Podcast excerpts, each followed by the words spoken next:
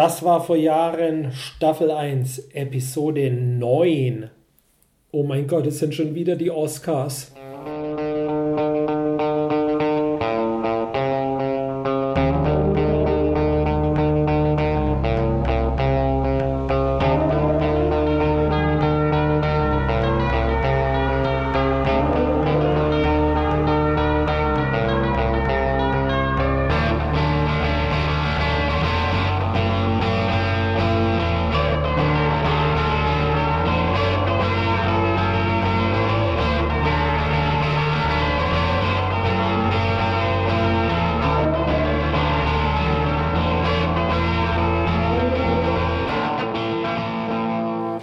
Oscar Nummer 2. Oscar Nummer 2. Aber zuerst das Tagesgeschehen. Äh, am Ende der letzten Show mussten wir überraschend und überstürzt aufbrechen, weil hier gleich um die Ecke das Konzert von Friends of Gas mit Candelila war. Genau. Zuerst die Auflösung. Wir haben nämlich gerätselt vorher, wer Headliner und wer Support sein wird. Es war tatsächlich Friends of Gas, war der Support und Candelila der Headliner. Wir haben, wir haben beide gesagt, also wir haben beide vermutet, es wäre umgekehrt. Ja. Ich hatte auch den Eindruck, es war bei Friends of Gas ein bisschen mehr los, oder? Ja, glaube ich auch. Ja. Ich, ich denke auch, dass schon einige gegangen sind und auch bei, also schon vor Candelila Mhm. und auch bei Candelila, wobei das nicht schlecht war, das Konzert, aber Friends of Gas war einfach wieder herausragend gut. Ja. Das, ähm, ich glaube, wir hatten die auch schon häufiger jetzt live besprochen. Also ich glaube, es bleibt eben bei dieser Grundaussage, mh, dass man äh, die Band eigentlich auch, also um die Band wirklich beurteilen zu können, glaube ich, ist es unerlässlich, sich auch ein Live-Konzert Ja. anzuschauen. Nur auf Platte würde einem, glaube ich, so die Hälfte der, der Geschichte fehlen. Auf jeden Fall. Das ist schon sehr äh, zentral. Was ich ganz interessant fand, äh, der erste Song ging ja so ein bisschen schief dahingehend, dass es dass offensichtlich beim, beim Mixer nicht angekommen ist, dass eine Sängerin äh, mit auf der Bühne steht. Also, dass überhaupt irgendjemand singt. Ja. Also es war komplett vocalsfrei. Ähm, und das war ja interessant, weil einerseits denkt man ja schon irgendwie, das ist ja, also es gibt ja sehr, sehr wenig Text an sich. Ähm, und es ist ja eine sehr, also sehr lange Instrumentalstrecke. Man würde ja denken, vielleicht ähm, fällt es gar nicht so auf. Aber wenn das eben fehlt, dieses eine Element, diese doch recht verstörende Art des Singens ähm, von, wie heißt der eigentlich, Nina? Nina. Ja. Ähm, dann merkt man doch, wie, wie, wie, wie wichtig das eigentlich für die ganze Band dann doch ist, irgendwie diesen Gegensatz zu diesem groovenden Monster, dass jemand dieses, dieses krächzende äh, Gegenpol dazu ist. Also das war sozusagen, wo ein Fehler einem nochmal zeigt, was eigentlich so ein Einzelbestandteil von der Band ausmacht. Was uns aufgefallen ist, ist, dass die Band sich nicht auf die Stücke vom Album konzentriert hat, sondern ähm, ich habe jetzt die Liste nicht mehr da, aber ich denke wenigstens vier Songs gespielt hat, die nicht auf dem, auf dem Album Fatal Schwach enthalten sind. Mhm. Wir haben relativ unbemerkt auf Bandcamp letztes Jahr eine EP veröffentlicht. Die Mhm. trägt einfach nur den Namen Tape oder vielleicht auch self-titled oder wie Mhm. auch immer. Und davon haben sie, glaube ich, zwei Songs gespielt und gerade der erste, du weißt noch, Ähm, er hinter uns Un eigentlich- unheimlich gut. Ja, ein richtiger Hit. Also ich würde sagen, vor allem in, in Friends of Gas-Verhältnissen ist da eigentlich eine richtige Hit-Struktur drin. Also mit einem ja, fast schon so Power Chords-mäßigen Riffs. Also äh, die und, und dann auch von der Länge her eher so normale vier Minuten vom Gefühl her waren das. Also äh, schon erstaunlich, dass man sozusagen vor dem Debütalbum nochmal eine Handvoll andere Songs raushaut, die man dann gar nicht aufs Debütalbum nimmt. Also äh, das, vielleicht ist das eine neue Sache, die Bands jetzt machen. Isolation Ja. Berlin hatten das ja äh, letztes Jahr auch gemacht. Äh, zeugt immer, finde ich, von Selbstbewusstsein der Band, wenn die sagen, mir egal, ob die alten Songs gut waren, wir können auch zehn neue gute schreiben. Denke ich ja oft bei den Nerven dran, dass die live oder ich weiß nicht, ob sie die Songs jemals gespielt haben, aber ihre Coverversionen von Ein Stern, der deinen Mhm. Namen trägt oder Summertime Sadness, Mhm, Sommerzeit stimmt, Traurigkeit, dass sie die nie spielen, Mhm. obwohl das auch beides, also wie will man die Songs beschreiben? Die, die locken halt aus diesen Stücken, also gerade ein Stern, der deinen Mhm. Namen trägt, äh, schlimmer geht es ja eigentlich nicht. Aber was die Nerven draus machen, ohne jetzt den Text zu verändern, Mhm. das, das ist schon, also es ist eine völlig andere Ebene. Ja, es wird so ein, so ein, so ein Ambient-Debris-Stück Ja. eigentlich aus äh, Ein Stern, der deinen Namen trägt. Und ähm, Sommerzeit Traurigkeit, also der Lana Del Rey Hit, ähm, der ja, ich, der, der, also eigentlich auf der einen Seite ist er gar nicht so weit weg vom Nee, Original. hätte ich auch gesagt. Und andererseits klingt er aber eben gar nicht wie ein, sag ich mal, Spaßcover von einem Popsong, ähm, Genau. was eben äh, Punkbands äh, leider Gottes des häufigeren äh, machen. Ja, Ja. Äh, sehr positives Beispiel fällt mir gerade noch ein, hat auch kürzlich in Nürnberg gespielt, Abai, also Aido Abai, Mhm. der ehemalige Sänger von Blackmail, der hat gerade eine EP rausgebracht namens Conversions und da sind auch zwei Coverversionen drauf, zum einen Angels von The XX, Mhm. das ist okay und das andere ist ein Medley aus Scooter-Songs, aber im, Ah. im Blackmail-Style gesungen, möchte ich sagen. Und also Ich glaube, das kenne ich sogar. Es gibt, glaube ich, auch also ein Video One dazu. Always Hardcore Mhm. ist auf Ja. jeden Fall drin. Ja, ich denke, es gibt ein Video dazu. Ja. Also das ist auch sehr schön, finde ich, weil es eben nicht diesen Bates-Ansatz hat, Mhm. sondern, sondern eher schon irgendwo das Musikalische aus den Songs Ja. rausholt. Genau, und dann waren sogar noch zwei Songs dabei von Friends of Gas, die nicht mal auf dieser EP drauf waren, die man auch nur durch Googlen dann durch andere Live-Auftritte Mhm. finden konnte. Also ich denke, in der Zitrone ist noch jede Menge Saft. ja. Die wird Staatsakt hoffentlich auspressen. Das ja. hoffen wir doch mal. Ja. Ja, ähm, ich habe tatsächlich auch eine Podcast-Empfehlung wieder mitgebracht. Red Easton Ellis. Nein, äh, es ist ähm, Postmortem heißt der ähm, Podcast und ist von Mick Garris, äh, einem Veteran des äh, Straight-to-Video-Horror-Films. Ich dachte, des Ich hab- Zweiten Weltkriegs. Ich habe extra mal nachgeschlagen ähm, in seiner Filmografie. Er hat unter anderem die Regie, und das sind jetzt die, die bekannten äh, Sachen, die ich vorlese, zu äh, Psycho 4 und ähm, zu äh, Critters 2 Okay. gemacht und das Buch zu Die Fliege 2 geschrieben.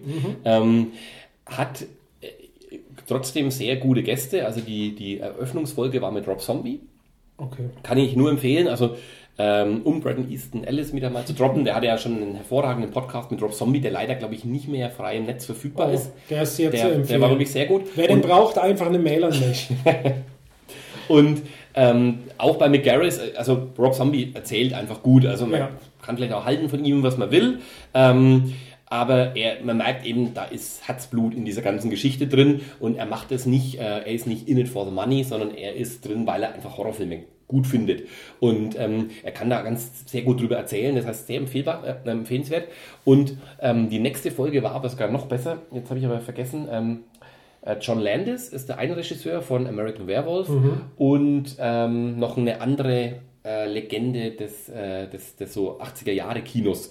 Und Auch Horror, oder? ja, Also aber nicht Wes Craven, oder? nee, ähm, das war äh, ich überlege gerade, wer hat denn ähm, äh, Ghostbusters gedreht, aber das war Evan Reitman, der war es nicht, weil der lebt ja nicht mehr. Ähm, Der wurde beschworen von einem Medium.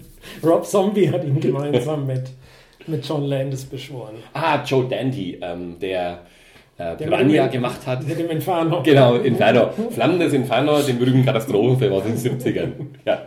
Nee, äh, der Piranha gemacht hat und äh, ich glaube Gremlins hat Joe Dandy gemacht. Ja, das kann sein. Genau, ja. Also John Landis und Joe, äh, John Landis ist American Werewolf äh, hauptsächlich und Joe Dandy ähm, eben. Und das ist ein sehr, sehr lustiges Interview und andererseits ultra politisch, weil, äh, jetzt muss ich mich überlegen, ich glaube John Landis ist das, der hat irgendwie eine Stimme wie so ein alter Teddybär, aber ist ultra linksliberal ähm, und das ist gerade so frühe Trump-Phase und ähm, hatet in einer vorbildlichen Art über Donald Trump ab. Also es geht wirklich zur Hälfte eigentlich über Politik.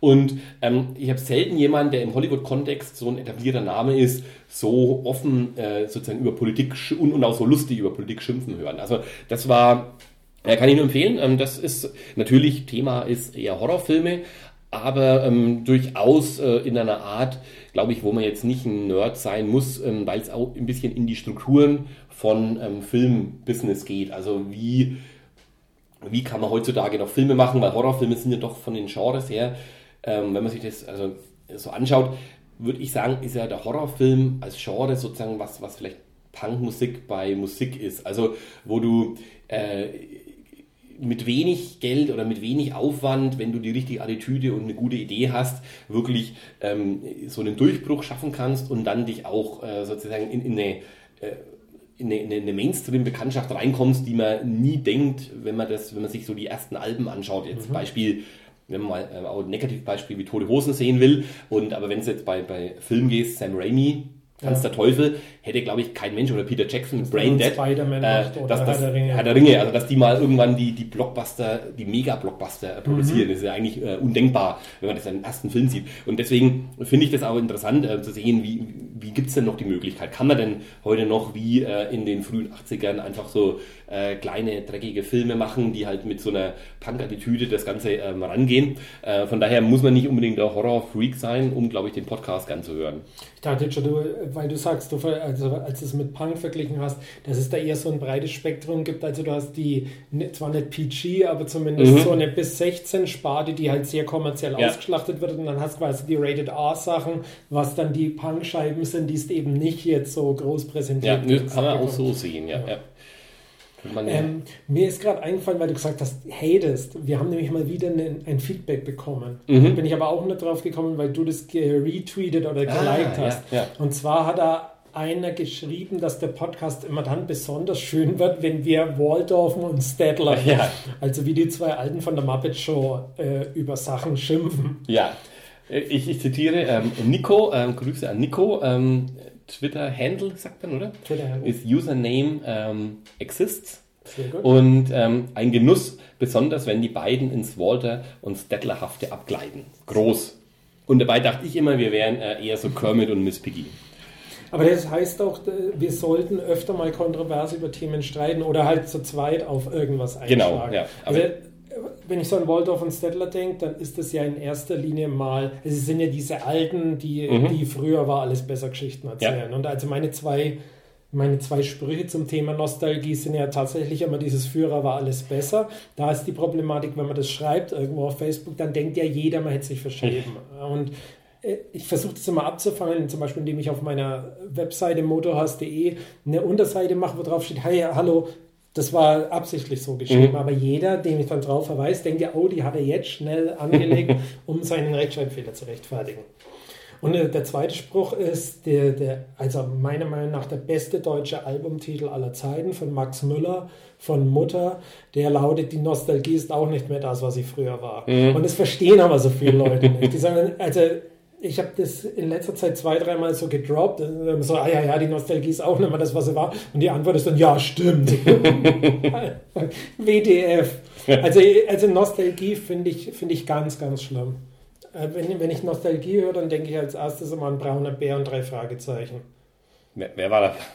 Der braune Bär, dieses so ein bescheuertes Eis. Achso, ich dachte lange, irgendwas. So, noch die, früher. Die drei, die drei, Fragezeichen und der braune Bär. Das glaube ich Folge 12. Wäre auch gut, aber ich dachte tatsächlich eher so in die 30er. ja, da gab es auch einen. Mann, das wäre auch mal was. Wenn man, wir sollten vielleicht echt mal die drei Ausrufezeichen, da so Fake-Folgen bauen. Die drei ja. Ausrufezeichen und der braune Bär, die drei Frage, äh, Ausrufezeichen und Giuliani. Genau, mir und der braune Bär, Daumen bei das Kuja, True Story. Wer, wer das nicht ver, ähm, verstanden hat, kann gerne die, nächste, die letzte Folge nochmal nachhören, äh, um dort nostalgisch zu werden. so ungefähr bei Minute 65. Einfach nochmal reinhören. Ja. Da erzähle ich dann auch noch mal die Geschichte, wie Christian sich Konzertkarten für die drei Ausrufezeichen ja. kaufen wollte, an die er sich leider selber nicht mehr erinnern konnte. ja. ja. Hast du noch was? Ähm, ich würde sagen, wir können auch in Medias Res gehen. Ah, ich habe natürlich erst zwei Quizze vorbereitet. Ah, Quizze also ich habe ich hab ein Quiz, das ist musikbezogen. Ja. Das ist jetzt ein bisschen blöd, weil es in der Folge ja eigentlich um Film geht. Auf der anderen Seite haben wir jetzt 13 Minuten gequatscht und das ist ja sehr untypisch, dass wenn wir vor Minute 40 ja, aufs... Ja. Außerdem ist ja auch ganz gut, weil es könnte ja sein, dass wir Zuhörer haben, die sich denken, oh, hört jetzt mit eurem Filmscheiß auf, ja. habt ihr das letzte Mal schon zwei Stunden gelangweilt. Ähm, dann hat wenigstens so dieses kleine Bonbon ähm, des Musikquizzes. Allerdings. Das Musikquiz trägt heute den Titel Not in My House. Hintergrund des Ganzen ist äh, berühmte Musikalben, die es nur in zwei der drei für uns relevanten Musikmärkte in die Top Ten geschafft haben. Die drei Musikmärkte sind Nürnberg, Bayreuth, nein, die sind natürlich Deutschland, UK und USA. Mhm. Ich sage dir einen Albumtitel, zum Beispiel The Killers. Hot Fuzz. Mhm. Und du sagst mir, in welchen der drei Märkte das Top nicht 10 in den Top 10 wo es nicht in den Top 10 Ist war. nicht in den Top 10 war. Okay. Ähm, USA. Nee, Deutschland. USA Platz 7, Erstaunlich, UK Platz 1, Ja. Deutschland 75. Ja, ich hätte gedacht, das Killers. Ja, gut, okay, aber es ist wieder typische Sache, dass Deutschland länger braucht, weil es ein Debütalbum ist. Genau ja. so ist es. Guns N' Roses Appetite for Destruction. Also bin ich mir sicher, dass es in den USA äh, war. Auf 1. Ja. Und ich würde fast sagen, dass es in England nicht war. UK 5, Deutschland 11. Okay, ist ein bisschen Ja, gemein, aber ja auch wieder ganz interessant. Nirvana in Utero oder Udero. Also das dritte Album, sicher in Amerika in den Top Ten. Das war echt in einem von den drei nicht, Nicht in den Top 10. weil kann ja in, in England nicht, nicht gewesen sein. In Deutschland nicht Top Ten? Platz 14 in Deutschland, Platz 1 in US und UK. Erstaunlich. oder? Also das, das finde ich auch überhaupt nicht Vor nachvollziehbar. allem, ich hatte das Gefühl, dass damals, also zumindest in, in, in meiner Altersgruppe, 94 oder wann kam es raus? ich glaube 93. Ähm, äh, also als ich so 17, 18 war, dass so alle von 15 bis 25, also die da auch viel Plattenkäufer sind oder damals zumindest waren, ähm, äh, eigentlich das Grunge das absolute Riesending war und Ja. zum Beispiel sowas wie Britpop überhaupt nicht in Deutschland funktioniert hat. Das, das finde ich jetzt echt erstaunlich. Ich hätte gedacht, Grunge war viel größer, aber offensichtlich hat man da in Deutschland immer noch ganz Roses gehört. Oder die Leute haben halt noch die Nevermind nachgekauft. Ja. Versehentlich oder absichtlich. Morrissey, You Are the Quarry. Hm, erstaunlich. Ich hätte gedacht, das wäre sogar nur in England in den Top 10 gewesen, aber dann würde ich Platz sagen, 2. in Amerika nicht. Amerika 11 immerhin Ja. und Deutschland 7. Was ich- ja für Morrissey auch beachtlich ist. Ordentlich, ja. Also ich habe Smiths gesucht. Smiths sind, glaube ich, nie in Deutschland auch nur in den Top 100 gewesen. Wahnsinn, ja. Und auch in UK ja nicht wirklich Ja. äh, hoch. Wobei die Alben, glaube ich, sogar mit der Zeit performt haben. Also ich habe mal nachgeguckt, sie hatten tatsächlich, glaube ich, nur eine Top Ten Single, Sheila Takes a Bow. Mhm. Ähm, Und das schon posthum quasi. ja, also war auf jeden Fall sehr, sehr spät. Also ich weiß nicht, ob sie da schon posthum waren oder halt so im letzten Jahr.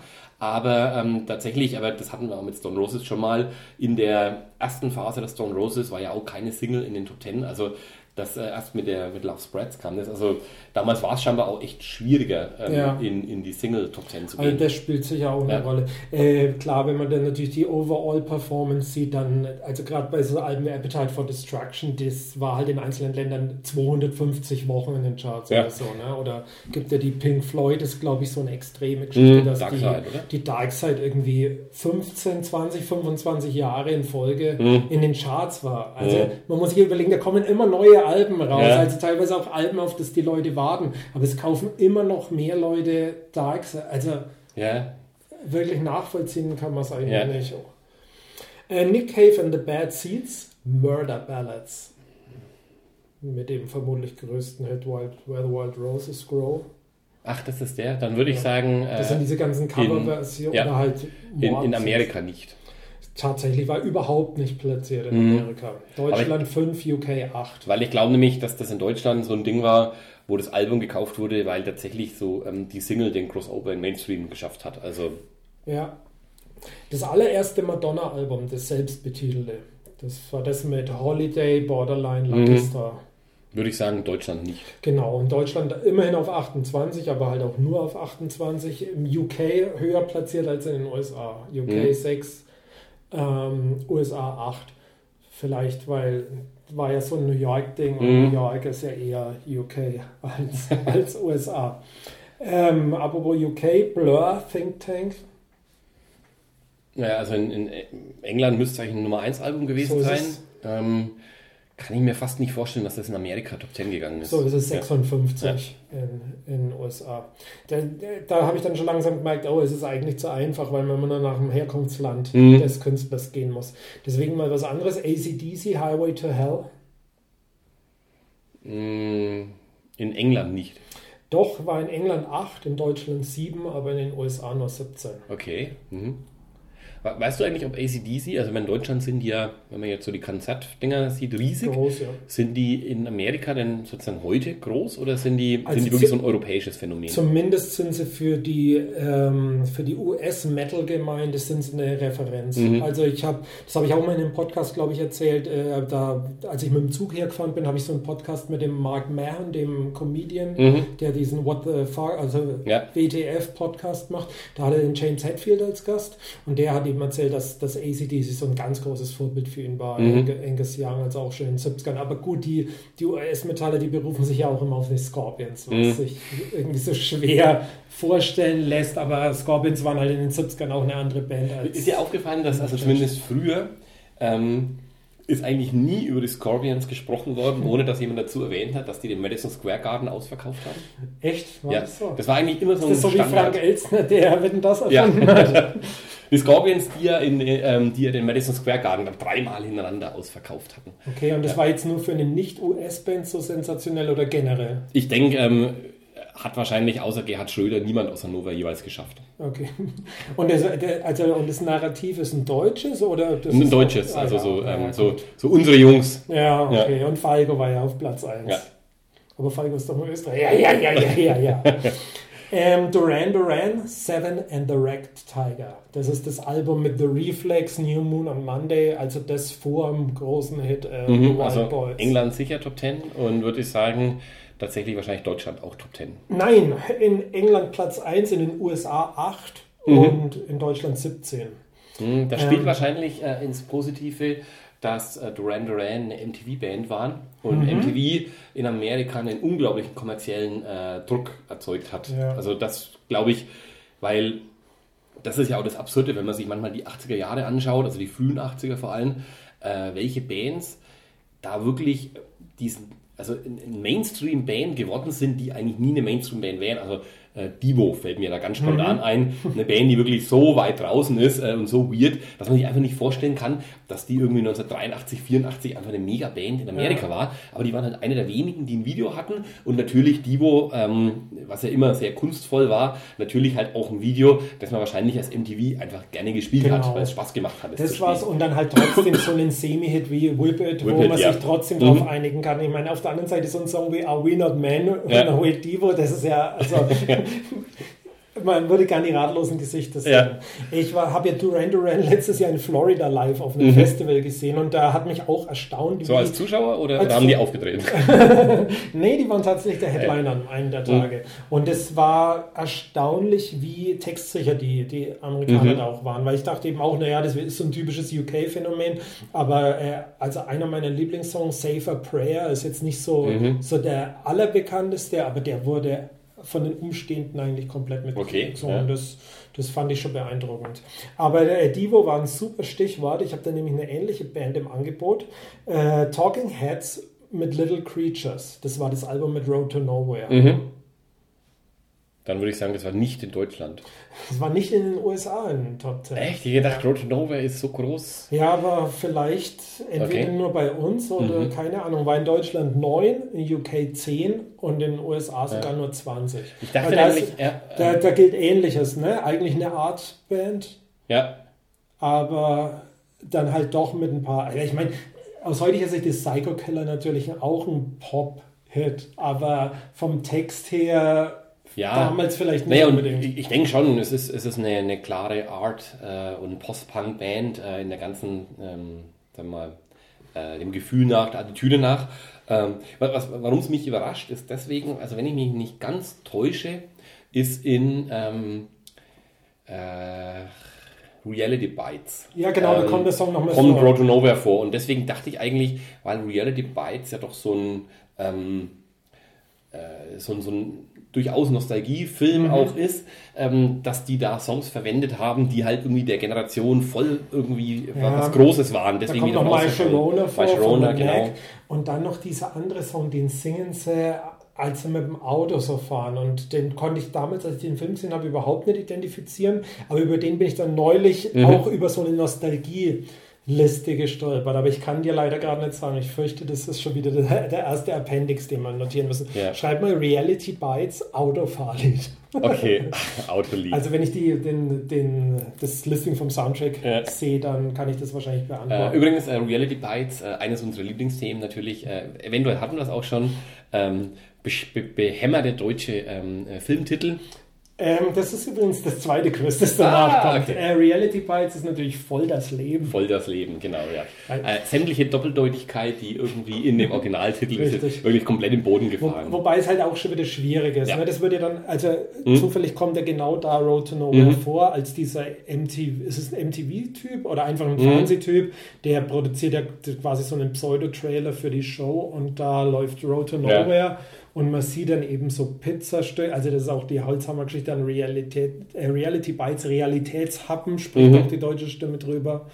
Und ja, ist halt schwierig natürlich zu übersetzen. Mhm. Aber wenn man wirklich wollte, dann könnte man vielleicht.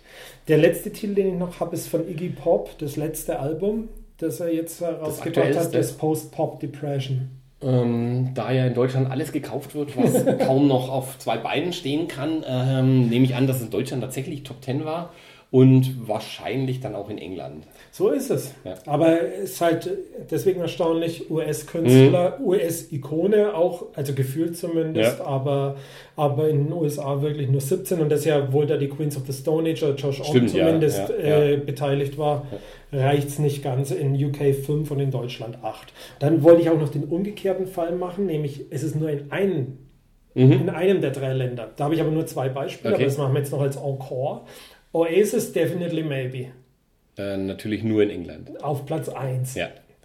USA 58, ja. Deutschland 26. Und wenn ich mir jetzt auch nicht täusche, äh, und warum sollte ich, ähm, ist Definitely Maybe damals tatsächlich das bestverkaufte ähm, äh, Debütalbum äh, gewesen. Adele, glaube ich. Ich glaube, dass die Arctic Monkeys ah, das dann das geschlagen haben und dann äh, wahrscheinlich wieder Adele. Ja. ja. Und das zweite ist Strokes. Is this it? Äh, in England. Genau, auf Platz, dasselbe. Nee, auf Platz 2, weil ähm, hatten, hatten wir auch schon, äh, nämlich Slipknot. Fuck you, äh, Platz 1 Iowa. Iowa. Genau. Unglaublich. Ja. In den USA auf 33 und in Deutschland auf 28. Mhm. Ist eigentlich relativ gut. Ja, Genau, und ich habe noch ein zweites Quiz vorbereitet und das führt uns zu unserem eigentlichen Thema okay. so leicht, nämlich, mhm. nämlich Filmtitel. Du hast es gerade schon gesagt, komische deutsche Untertitel. Also da muss man ja auch dazu sagen, es gibt ja oft bei Filmen so eine Tagline oder wie man mhm. das auch immer nennen will. Also auch schon im englischsprachigen Raum. Wo ein Film so einen, das ist nicht wirklich ein Untertitel, also das gehört ja, nicht zum ja. Titel dazu, aber es ist so in space, no one can hear you scream mhm. vor, zu, zu Alien. Ich hoffe, das war jetzt richtig. Ähm, ja. Aber im Deutschen ist es ja eher so, dass irgendwas komplett Idiotisches mit einem Bindestrich hinter den eigentlichen Filmtitel gesetzt werden muss, um den nochmal zu unterstützen. Wir hatten auch in, in einer der ersten Folgen meine Lieblingsgeschichte mit Copy Kill. Nee, da war nur, da war nur die Übersetzung. Genau. Copy Kill, äh, Copycat wurde zu Copy Kill. Aber wenn das nicht funktioniert, dann muss eben ein bescheuerter Nebentitel her. Zum Beispiel Reality Bites Voll das, das Leben. Leben. Ich habe mich auf Oscar-Gewinner und Nominierte dabei beschränkt. Mhm.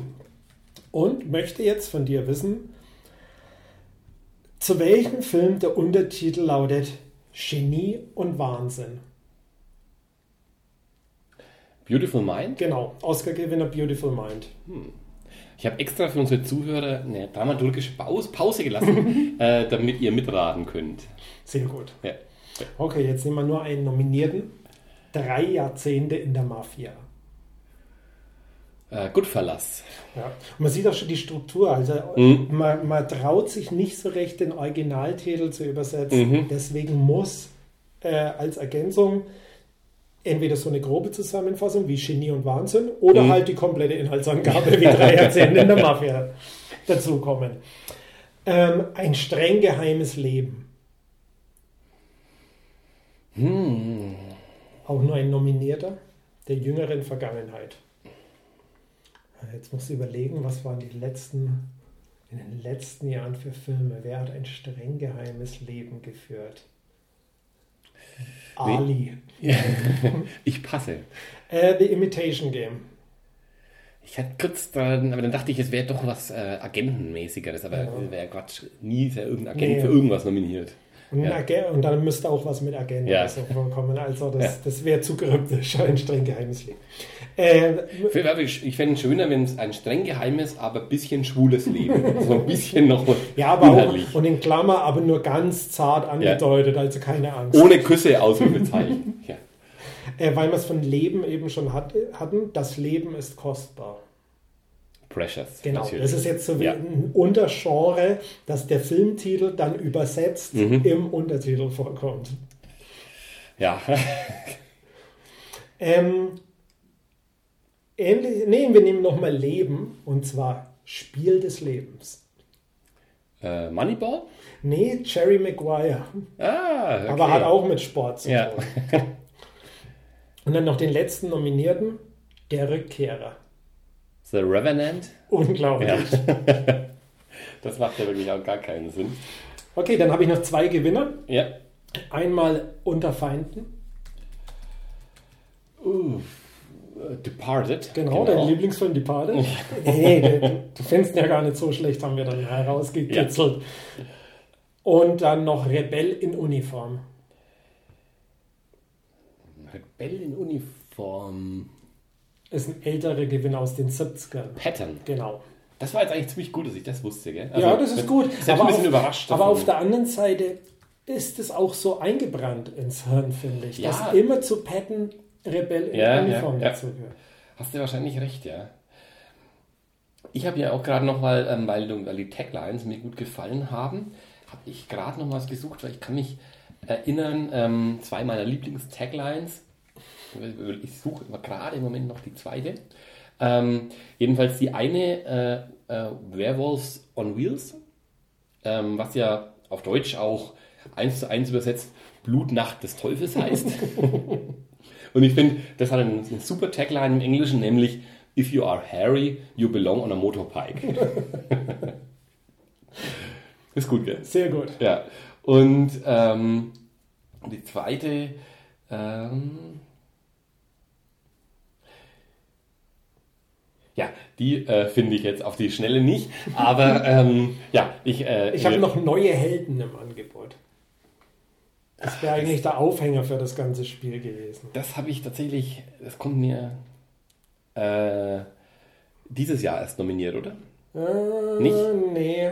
Ach nee, nicht. Ich hatte jetzt an Hidden Figures gedacht. Aber nee, nee, ist aber Trainspotting. Ach, stimmt, ja. ja. Was auch.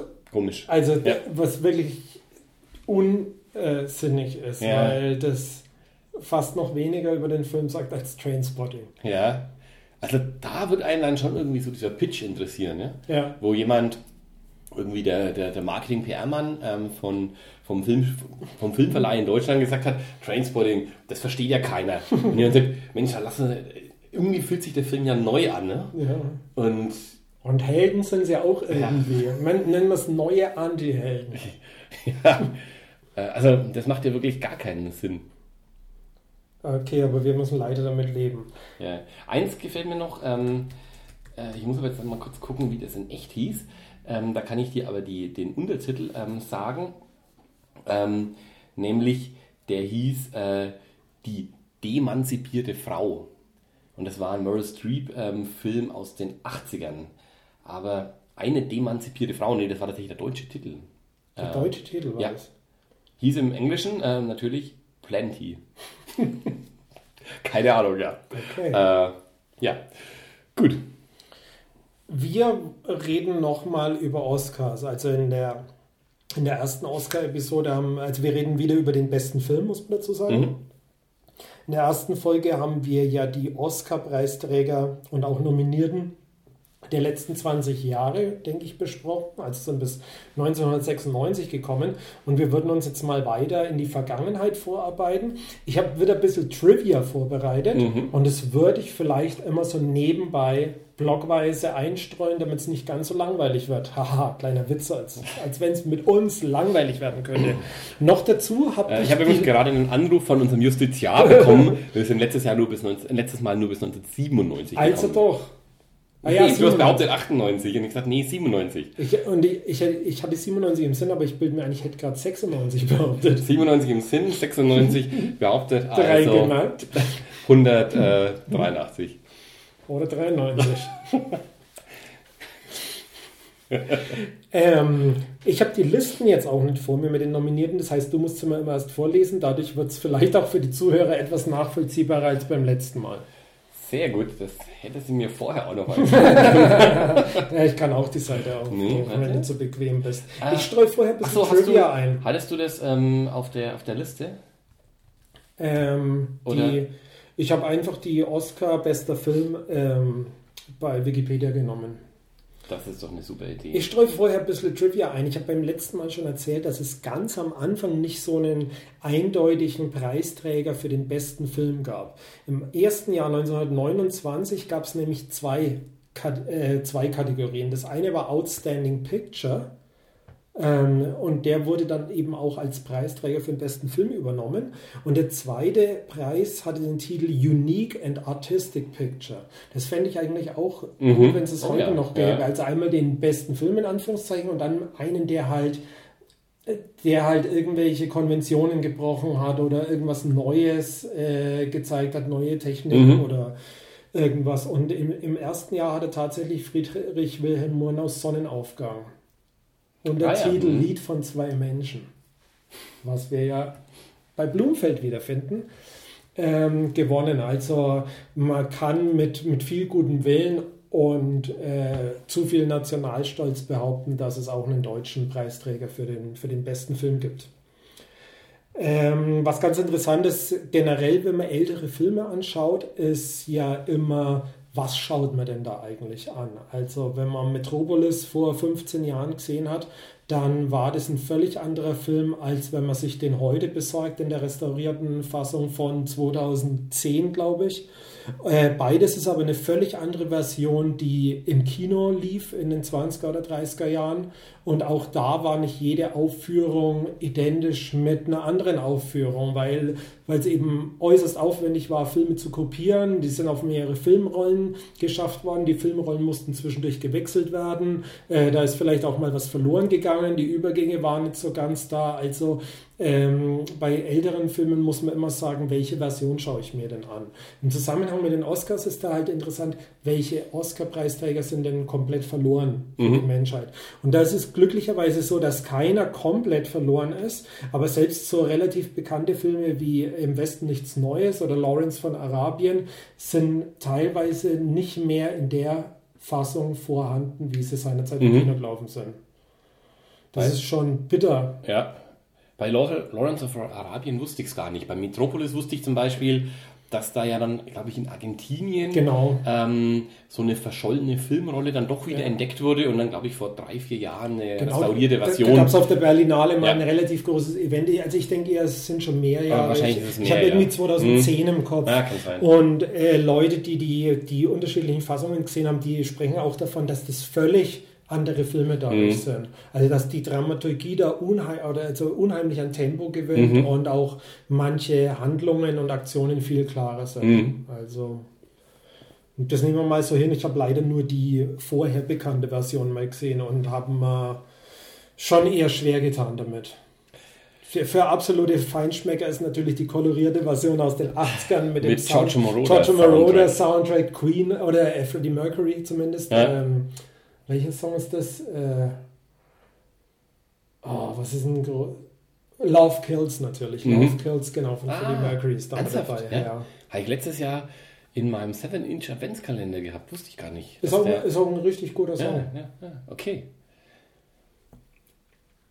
Gut. Ähm, genau. 1996 ähm, ja. wäre ja unser erstes Jahr.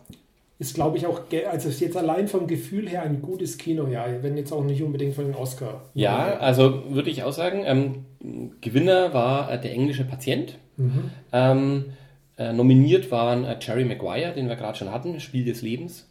Äh, Secret and Sli äh, Secrets and Lies, ähm, Lügen und Geheimnisse, glaube ich, auf Deutsch. Ja. Äh, ähm, Ken Loach oder Mike Lee Film, Mike Lee. Ähm, Schein, der Film über den David Helfgott? Genau, richtig, ja, von Geoffrey Rush gespielt, der, glaube ich, auch den Hauptdarsteller Oscar gewonnen hat. Und, was ich, glaube ich, der, der, der, große Film, auf den sich alle heutzutage noch einigen können, wenn man über das Jahr 1996 spricht, Fargo. Mhm. Und äh, das hat mich überrascht, dass der überhaupt nominiert war. Finde ich auch überraschend, dass er nominiert war, äh, weil, ja, also sagen wir mal so, gerade so in, ähm, da hat es vielleicht gerade so angefangen, also mit den, durch die Tarantino-Welle, mhm. ähm, dass das Ganze ein bisschen akzeptabler, glaube ich, im Mainstream wurde, dass man auch ähm, irgendwie äh, lustige Morde zeigen kann, zum Beispiel. Ja. Und Fargo hat ja zum Beispiel mit der äh, äh, Holzhäcksler-Szene äh, schon einige, sage ich mal, heftigere Momente. Ähm, die natürlich äh, jetzt kein Problem sind, aber trotzdem überraschend, dass, dass er nominiert war. Äh, hat leider eben nicht gewonnen. Englische Patient, würde ich sagen, ist so ein also viel klassischeres äh, Hollywood-Kino, kann man gar nicht machen. Halt der große, epische Film, geht so alles in allem. Aber ich glaube, die interessanten Filme, die ähm, da natürlich äh, in dem Jahr vergessen wurden, hatten wir gerade auch schon, die neuen Helden. Trainspotting wäre natürlich der Film gewesen, den man hier gerne gesehen hätte neben Fargo. Ähm, Wäre aber schon extrem ungewöhnlich natürlich gewesen. Britischer Indie-Film ähm, gegen die Hollywood-Produktionen. Also hat es auch nicht mal in die ähm, besten fremdsprachigen Filme geschafft. Okay. Wobei, überlege jetzt gerade, äh, ist ja auch nicht fremdsprachig. Oh, das, das ist, ist, eine gute Frage, gell? Nee, englische Filme äh, nee, sind wahrscheinlich gar nicht drin, ne? ja. Um, ähm, Wobei, ich meine, nee. ich habe ja tatsächlich ja gehört, ähm, dass äh, die ersten 20 Minuten von Trainspotting ja, untertitelt äh, wurden teilweise. Nachsynchronisiert wurden sogar ah, okay, vom, äh, vom, vom Originalcast mhm. für die ähm, US-Veröffentlichung, weil ähm, dieses Schottisch äh, scheinbar niemand äh, verstanden hat in Amerika. Das heißt, es, es gibt auch zwei Da muss es demnach auch zwei Versionen geben. Ich habe mit Ewan McGregor jetzt so ein Interview gelesen. Äh, wo, geführt. Na, schön wär's. Ähm, wo er eben meinte, dass er sich in Vorbereitung zum zweiten Teil ähm, sich eben nochmal eine Kopie vom alten äh, schicken ah, ja. hat lassen und dann äh, sich überhaupt nicht mehr daran erinnern konnte, warum er da so komisch spricht. Und dann erst, äh, als er nochmal mit Danny Boyle gesprochen hat, ähm, äh, hat er ihm nochmal erklärt, dass sie ja damals diese Nachsynchronisation für den US-Markt gemacht haben. Sehr schön. Sehr kurios. Ich ja. habe auch kürzlich ein Interview mit Ian McGregor geführt, äh, aber leider nichts verstanden. Noch äh, erwähnenswerte Filme in dem Jahr? Ähm, äh, ja, äh, allerdings jetzt würde ich mal sagen kein äh, Oscar-Material, aber ich weiß ein Film, der mich 1996 echt weggehauen hat. Weiß nicht, ob der so gut gealtert ist, aber äh, From Dusk Till Dawn, den ich nämlich sehr gut fand, der so dieses äh, so auch ein bisschen so in zwei Hälften entfällt. Also einmal so dieses klassische Tarantino-Kino macht, so die erste Hälfte, die auch ziemlich rough ist, und danach dann so eine fast phantasmagorische äh, Fantasie wird, die einfach Rodriguez auch schön popcornmäßig äh, abfeiert. Die man so in der Form zu dem Zeitpunkt ja. im Kino nicht gesehen hat, als im relativen Mainstream-Kino. Stimmt, ja. Und ich glaube wirklich, das war, also das, das ist glaube ich auch sowas, wo, wo so der Horrorfilm ins Mainstream diffundiert. Also wo man merkt, das sind eigentlich eher so so Sachen, die es im, im, im, Nischenkino eigentlich gab und die dann durch, durch Rodriguez und Tarantino auf einmal eben normaler Student geschaut hat. Und das war ähnlich wie Pulp Fiction halt ganz oft zitierte Szenen, ja. wie die ähm, von Cheech and Chong ähm, Typen da, wo die, die eine, äh, war das einer, der, der, der die Kanone sozusagen als Penis äh, ja. äh, Ersatz sozusagen da so rausschnallen lässt? Der ähm, hatte ja auch irgendeinen so bescheuerten Namen, ja. der, der, also die Figur. Aber das war, glaube ich, keiner von Cheech and Chong. Das war noch eine andere, andere Figur. Ja. Aber einer von Cheech Marin war ja der, der äh, wie nennt man die Leute, die quasi vor dem, ah, vor ja, dem Lokal ja, stehen und dich reinziehen wollen. Ja. also der, aber klar, also da ist jetzt kein Wunder, dass der nicht Oscar nominiert war. Ich glaube, der hieß Sex Machine, der Typ mit der Knarre. also wirklich auch sehr. Man muss ja bedenken, das war der erste Tarantino, also in Anführungszeichen Tarantino-Film nach Pulp Fiction. Ja. Also die Leute haben da trotzdem irgendwo Pulp Fiction 2 erwartet. Mhm, ja. Ähnlich wie dann später nochmal bei Jackie Brown. Ja. Ähm, ich weiß nicht, ob der Four Rooms eventuell dazwischen war, aber, aber da war ja selbst wenn, das war ja nur eine Episode.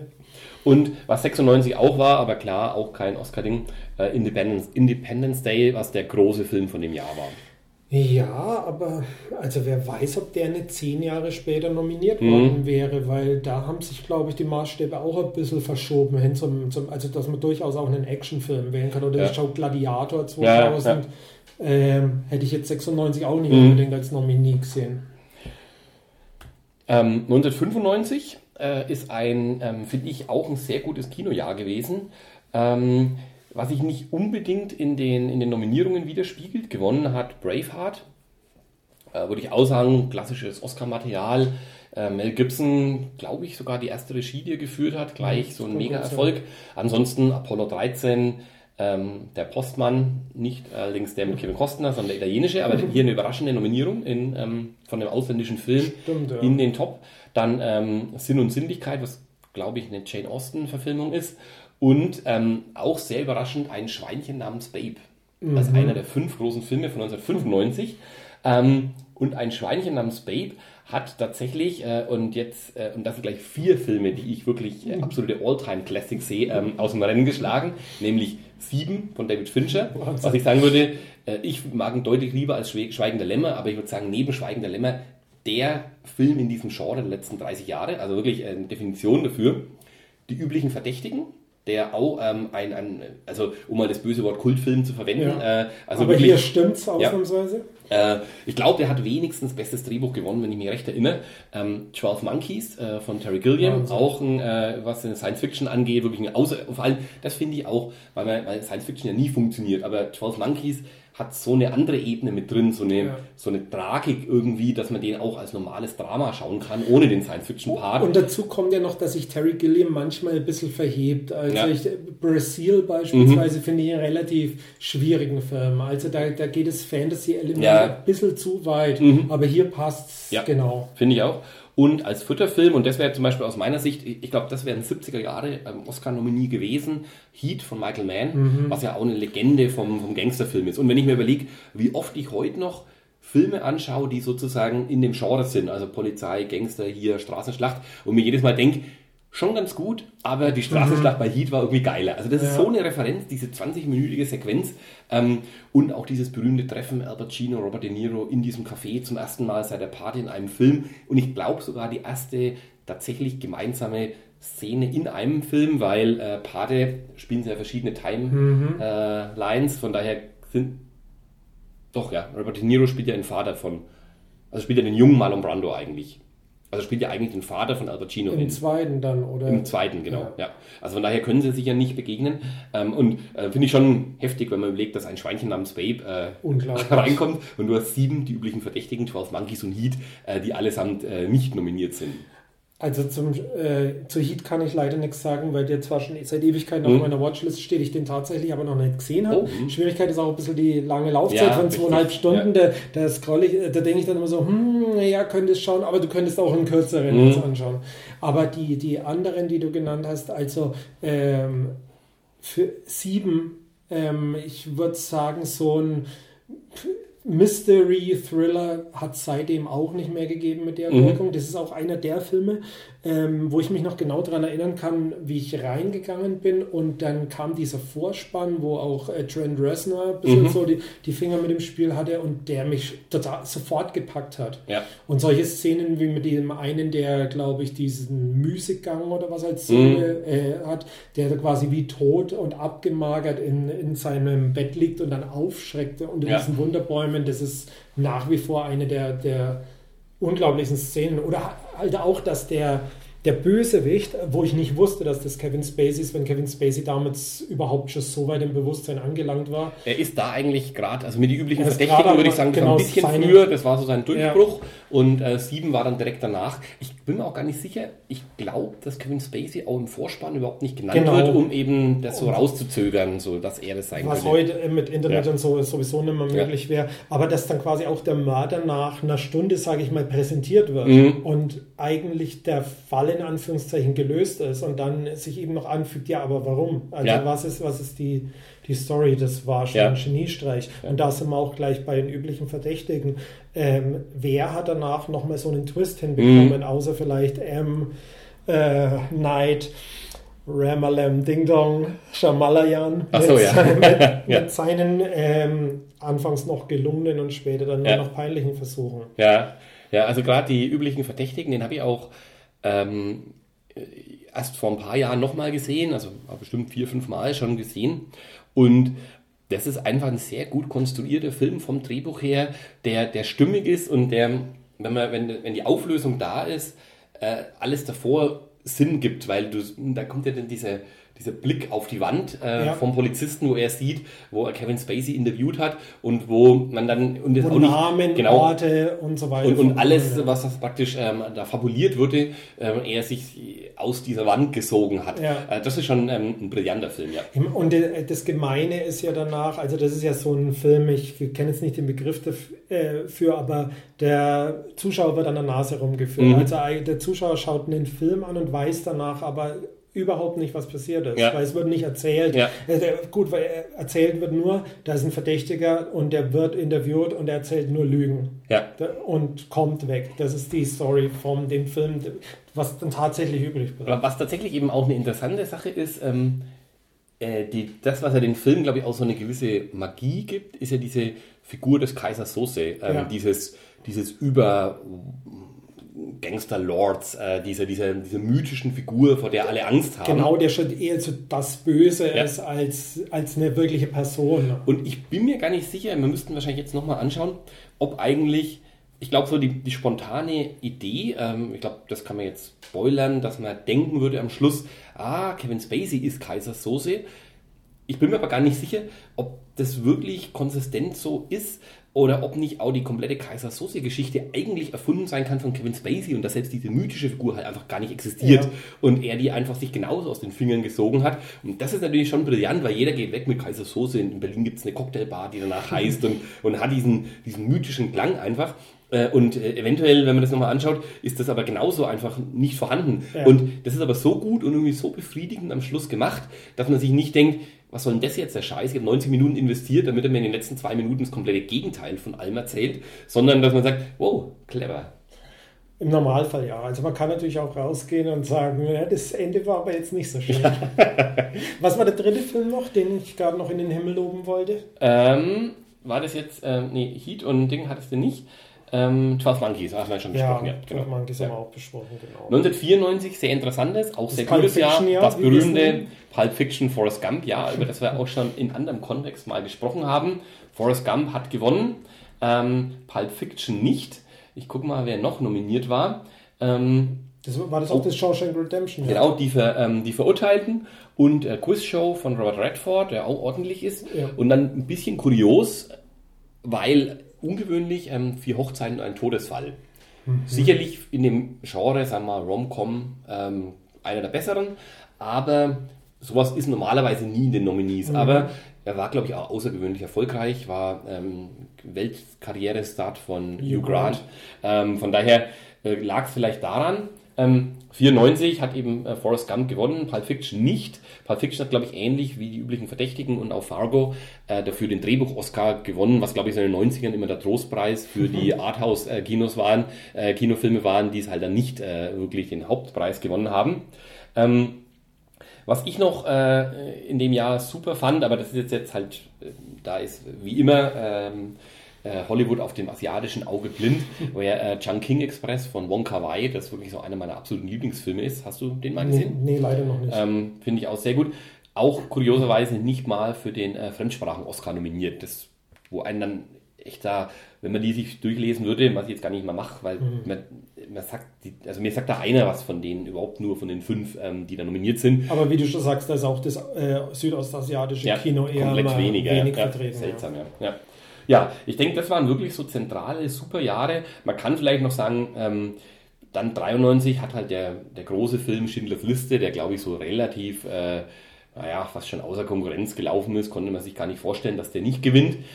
Was glaube ich hier das Interessante damals war, es war, wenn ich mich recht erinnere, das erste Mal, dass Spielberg gewonnen hat und man hat, ähm, also glaube auch beste Regie, ähm, und Spielberg war ähnlich wie bei Scorsese bis ähm, The Departed halt als diese große Figur, die eben nie einen Oscar gewonnen hat, ähm, während wir das letzte Mal ja schon festgestellt haben, dass wir eher finden, dass Spielberg in der Zwischenzeit eher mit Oscar-Bonus da reingeht und eigentlich mit jedem Durchschnittsfilm irgendwie nominiert wird zumindest, ja. Ähm, da interessant, weil da zum ersten Mal oder einer der seltenen Male, wo ein Actionfilm mit in den äh, fünf Nominierten war, war Auf der Flucht, ähm, okay. ähm, wo die Karriere von Tommy Lee Jones äh, gestartet hat, der beste Nebendarsteller damals gewonnen hat. Ähm, aber ansonsten ein relativ unspektakuläres Jahr, was man dann leider auch. Was sind die anderen Filme? Die anderen Filme sind ähm, äh, dann im, im, Namen des Vaters, Daniel Day-Lewis-Film, ja. so äh, irische Bürgerkriegssache, glaube ich, ganz ordentlich. Ähm, das Piano von Jane Campion, da haben wir mal eine Frau auch äh, als, als, äh, als Regisseurin, wobei ich gar nicht weiß, ob sie selber nominiert war. Und das ist so Zweiter Weltkriegs. Nee, ähm, das Piano, das meinst du, der Pianist ah, von okay. Polanski. Ja. Äh, das Piano geht um äh, ich glaube, ich würde es als unglückliche Ehe zusammenfassen in Australien. Also, ja, äh, aber schon ewig her, dass ich den gesehen habe. Und ähm, Jane Campion hatte später Top of the Lake gemacht, die Fernsehserie die vor mhm. zwei Jahren. Ähm, und was vom Tage übrig blieb, was so eine klassische Literaturverfilmung von, äh, wie heißen die beiden, äh, Merchant Ivory und weiß nicht, wie der andere hieß, aber jedenfalls äh, so, eine, so eine klassische äh, mhm. Literaturverfilmung. Ähm, 92 war deswegen ein bemerkenswertes Jahr, weil Erbarmungslos Unforgiven ähm, gewonnen hat, was äh, einerseits Clint Eastwood äh, sozusagen seine zweite Karriere gestartet hat, ja. die da sonst in den 80ern so ein bisschen dahin gedümpelt ist. Da war auch Regisseur und Genau, Regisseur und Hauptdarsteller. Ist das ein klassischer Western oder spielt der in der nee, er spielt, 20. Jahrhundert? Er spielt eigentlich klassische Zeit, aber sagen wir, von der Erzählweise ähm, würde man das wohl als Post-Western oder Neo-Western sehen, weil hier eben nicht mehr diese John Wayne-Figur, also der gute okay. äh, Retter ähm, allen anderen, sondern äh, der gebrochene ähm, Säufer, äh, Cowboy, der eben sich dann aufrafft und doch noch irgendwie ähm, den Weg zur richtigen Seite findet. Okay. Ja. Ähm, äh, in dem Jahr 1992 hat Al Pacino für Der Duft der Frauen gewonnen, der auch als bester Film nominiert ist. Äh, ein Remake von einem italienischen Film war das, wenn ich mich recht erinnere. Die, der eher ungewöhnliche Film war The Crying Game. Ähm, ich glaube, der heißt am Deutschen The Crying mhm, Game. Geht auch um IAA und ähnliches. Und da war die besondere Geschichte, dass der Hauptdarsteller von The Crying Game eigentlich eine Frau, nee, oder ich glaube eigentlich, aber der spielt eine Frau, ist aber ein Mann ähm, und ist das ist eine Szene im Film, wo sozusagen ähm, man sieht, dass er ein Mann ist, obwohl man den ganzen Film überdenkt, das wäre eine Frau. Also okay. jetzt auch sehr dunkle Erinnerung. Ähm, ja. Und ist nämlich damals dann äh, die Oscar-Nominierung, also er ist dann, glaube ich, als Hauptdarsteller nominiert worden, damals kritisiert worden, weil das ja sozusagen diese Hauptüberraschung äh, wegnehmen würde, die ihr euch jetzt auch schon kennt. und, und, gewonnen hat Erbarmungslos. Äh, Erbarmungslos hat er gewonnen. Ähm, 92 ähm, war, äh, denke ich, muss ähm, filmhistorisch gesehen der große Film im Rückblick Reservoir Dogs, mhm. der natürlich völlig nicht äh, relevant war für Oscars damals, aber würde ich sagen, aus der jetzigen Sicht gibt es, glaube ich, sogar Leute, die sagen, sie mögen Reservoir Dogs lieber als Pulp Fiction. Ähm, würde ich jetzt nicht so weit gehen. Er ist halt weniger, sagen wir mal, durchgenudelt. Genau. Oder es gibt nicht jeden, äh, jeder Student hat das halt nicht. Äh, so ist es. Aber ähm, jedenfalls hervorragender Film wahrscheinlich 92 mein Lieblingsfilm, der natürlich auch nicht nominiert war, wäre Lektionen in Finsternis von Werner Herzog gewesen. äh, dieses, weiß ich nicht, Doku-Essay über die brennenden Ölfelder in Kuwait. Ja. Und ja, die, das ist eine der wenigen Werner Herzog-Dokumentationen, wenn man das noch ja. Dokumentation nennen darf, die mich jetzt nicht angesprochen Echt? hat. Die ja. hat mich wirklich gehauen. Ja. das ist auch der, der gleich mit diesem berühmten Zitat Zitat, ja, das völlig erfunden ist. genau, ja.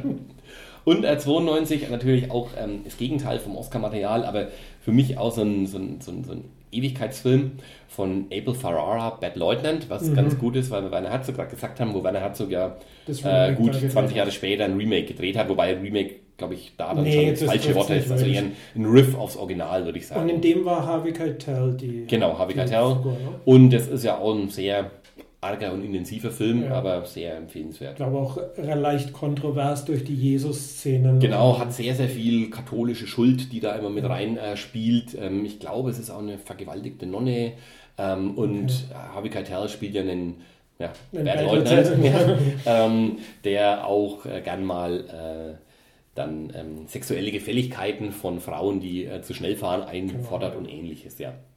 Ähm, 91 war, glaube ich, ein großes Jahr ähm, sozusagen in der Geschichte des Oscars, weil das Schweigen der Lämmer gewonnen hat. Erstens Wir ja. hatten das letzte Mal gesagt, welche Genres normalerweise nie gewinnen. Mhm. Und ein Horror-Thriller ist einfach never. Passiert ja. einfach normalerweise nicht. Und dazu kommt noch, dass das Schweigen der Lämmer eben nicht nur bester Film gewonnen hat, sondern was eben auch äußerst selten vorkommt, die fünf großen Preise. Ja, also, bester da, Film, da stellen wir uns doch mal die Frage, wie oft das vorkam bisher. Hast du das als Trivia? Na, selbstverständlich. Also, aber zähle erst nochmal auf, die fünf äh, wichtigsten Genau, also Oscars. bester Film, beste Regie, bestes Buch und die beiden Hauptdarsteller, also Mann und Frau. So ähm, genau, hat ähm, Schweigen der Lämmer gewonnen. Ich glaube auch nur die fünf tatsächlich, ähm, keinen weiteren.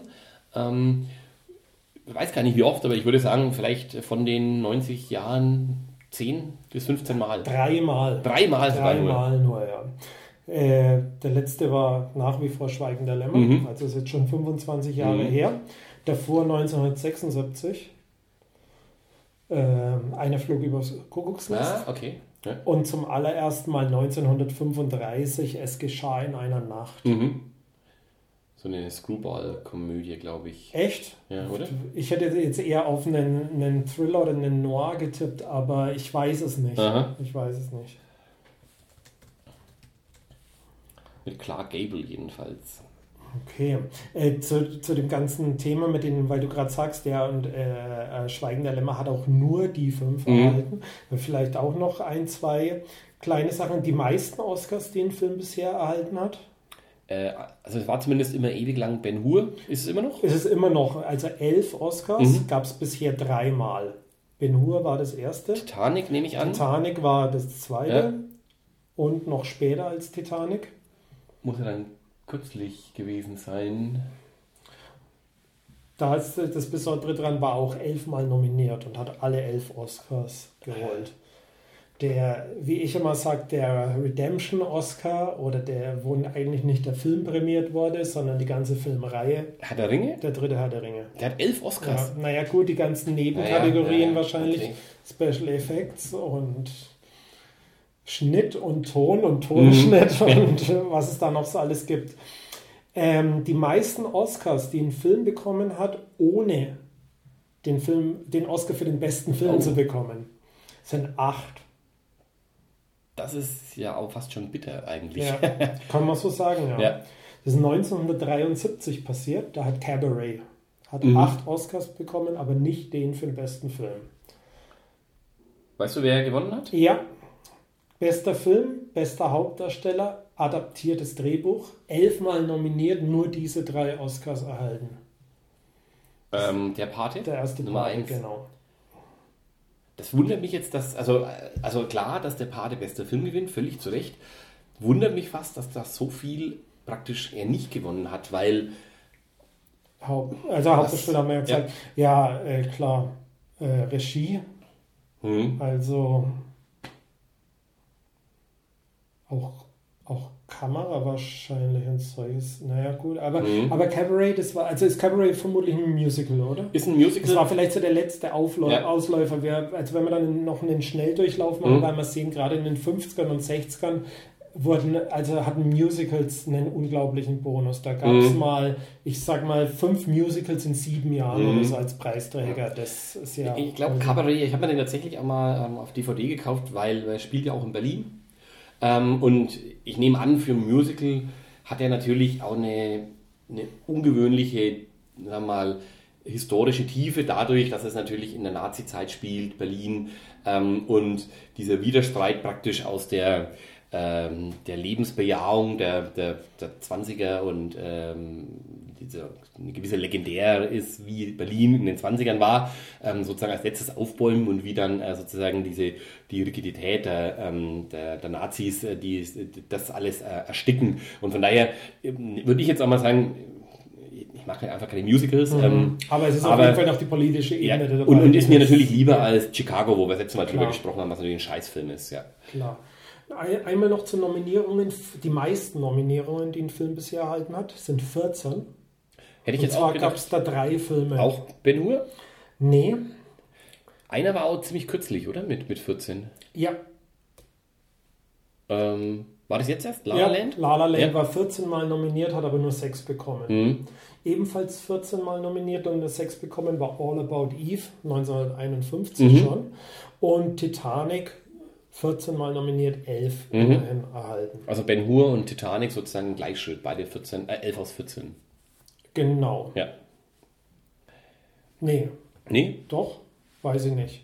War Ben Hur War also nicht auch? Nee, Ben Hur war nicht 14 Mal. Ach so. All About Eve, La La Land, Ah, okay. Titanic. Ja, okay, nee, dann hat positiv Ben Hur eine bessere Quote als Titanic. Und bevor wir weitermachen, noch die allerletzte Mhm. Nominierungstrivia, nämlich elfmal nominiert worden und keinen einzigen Oscar Aha. bekommen.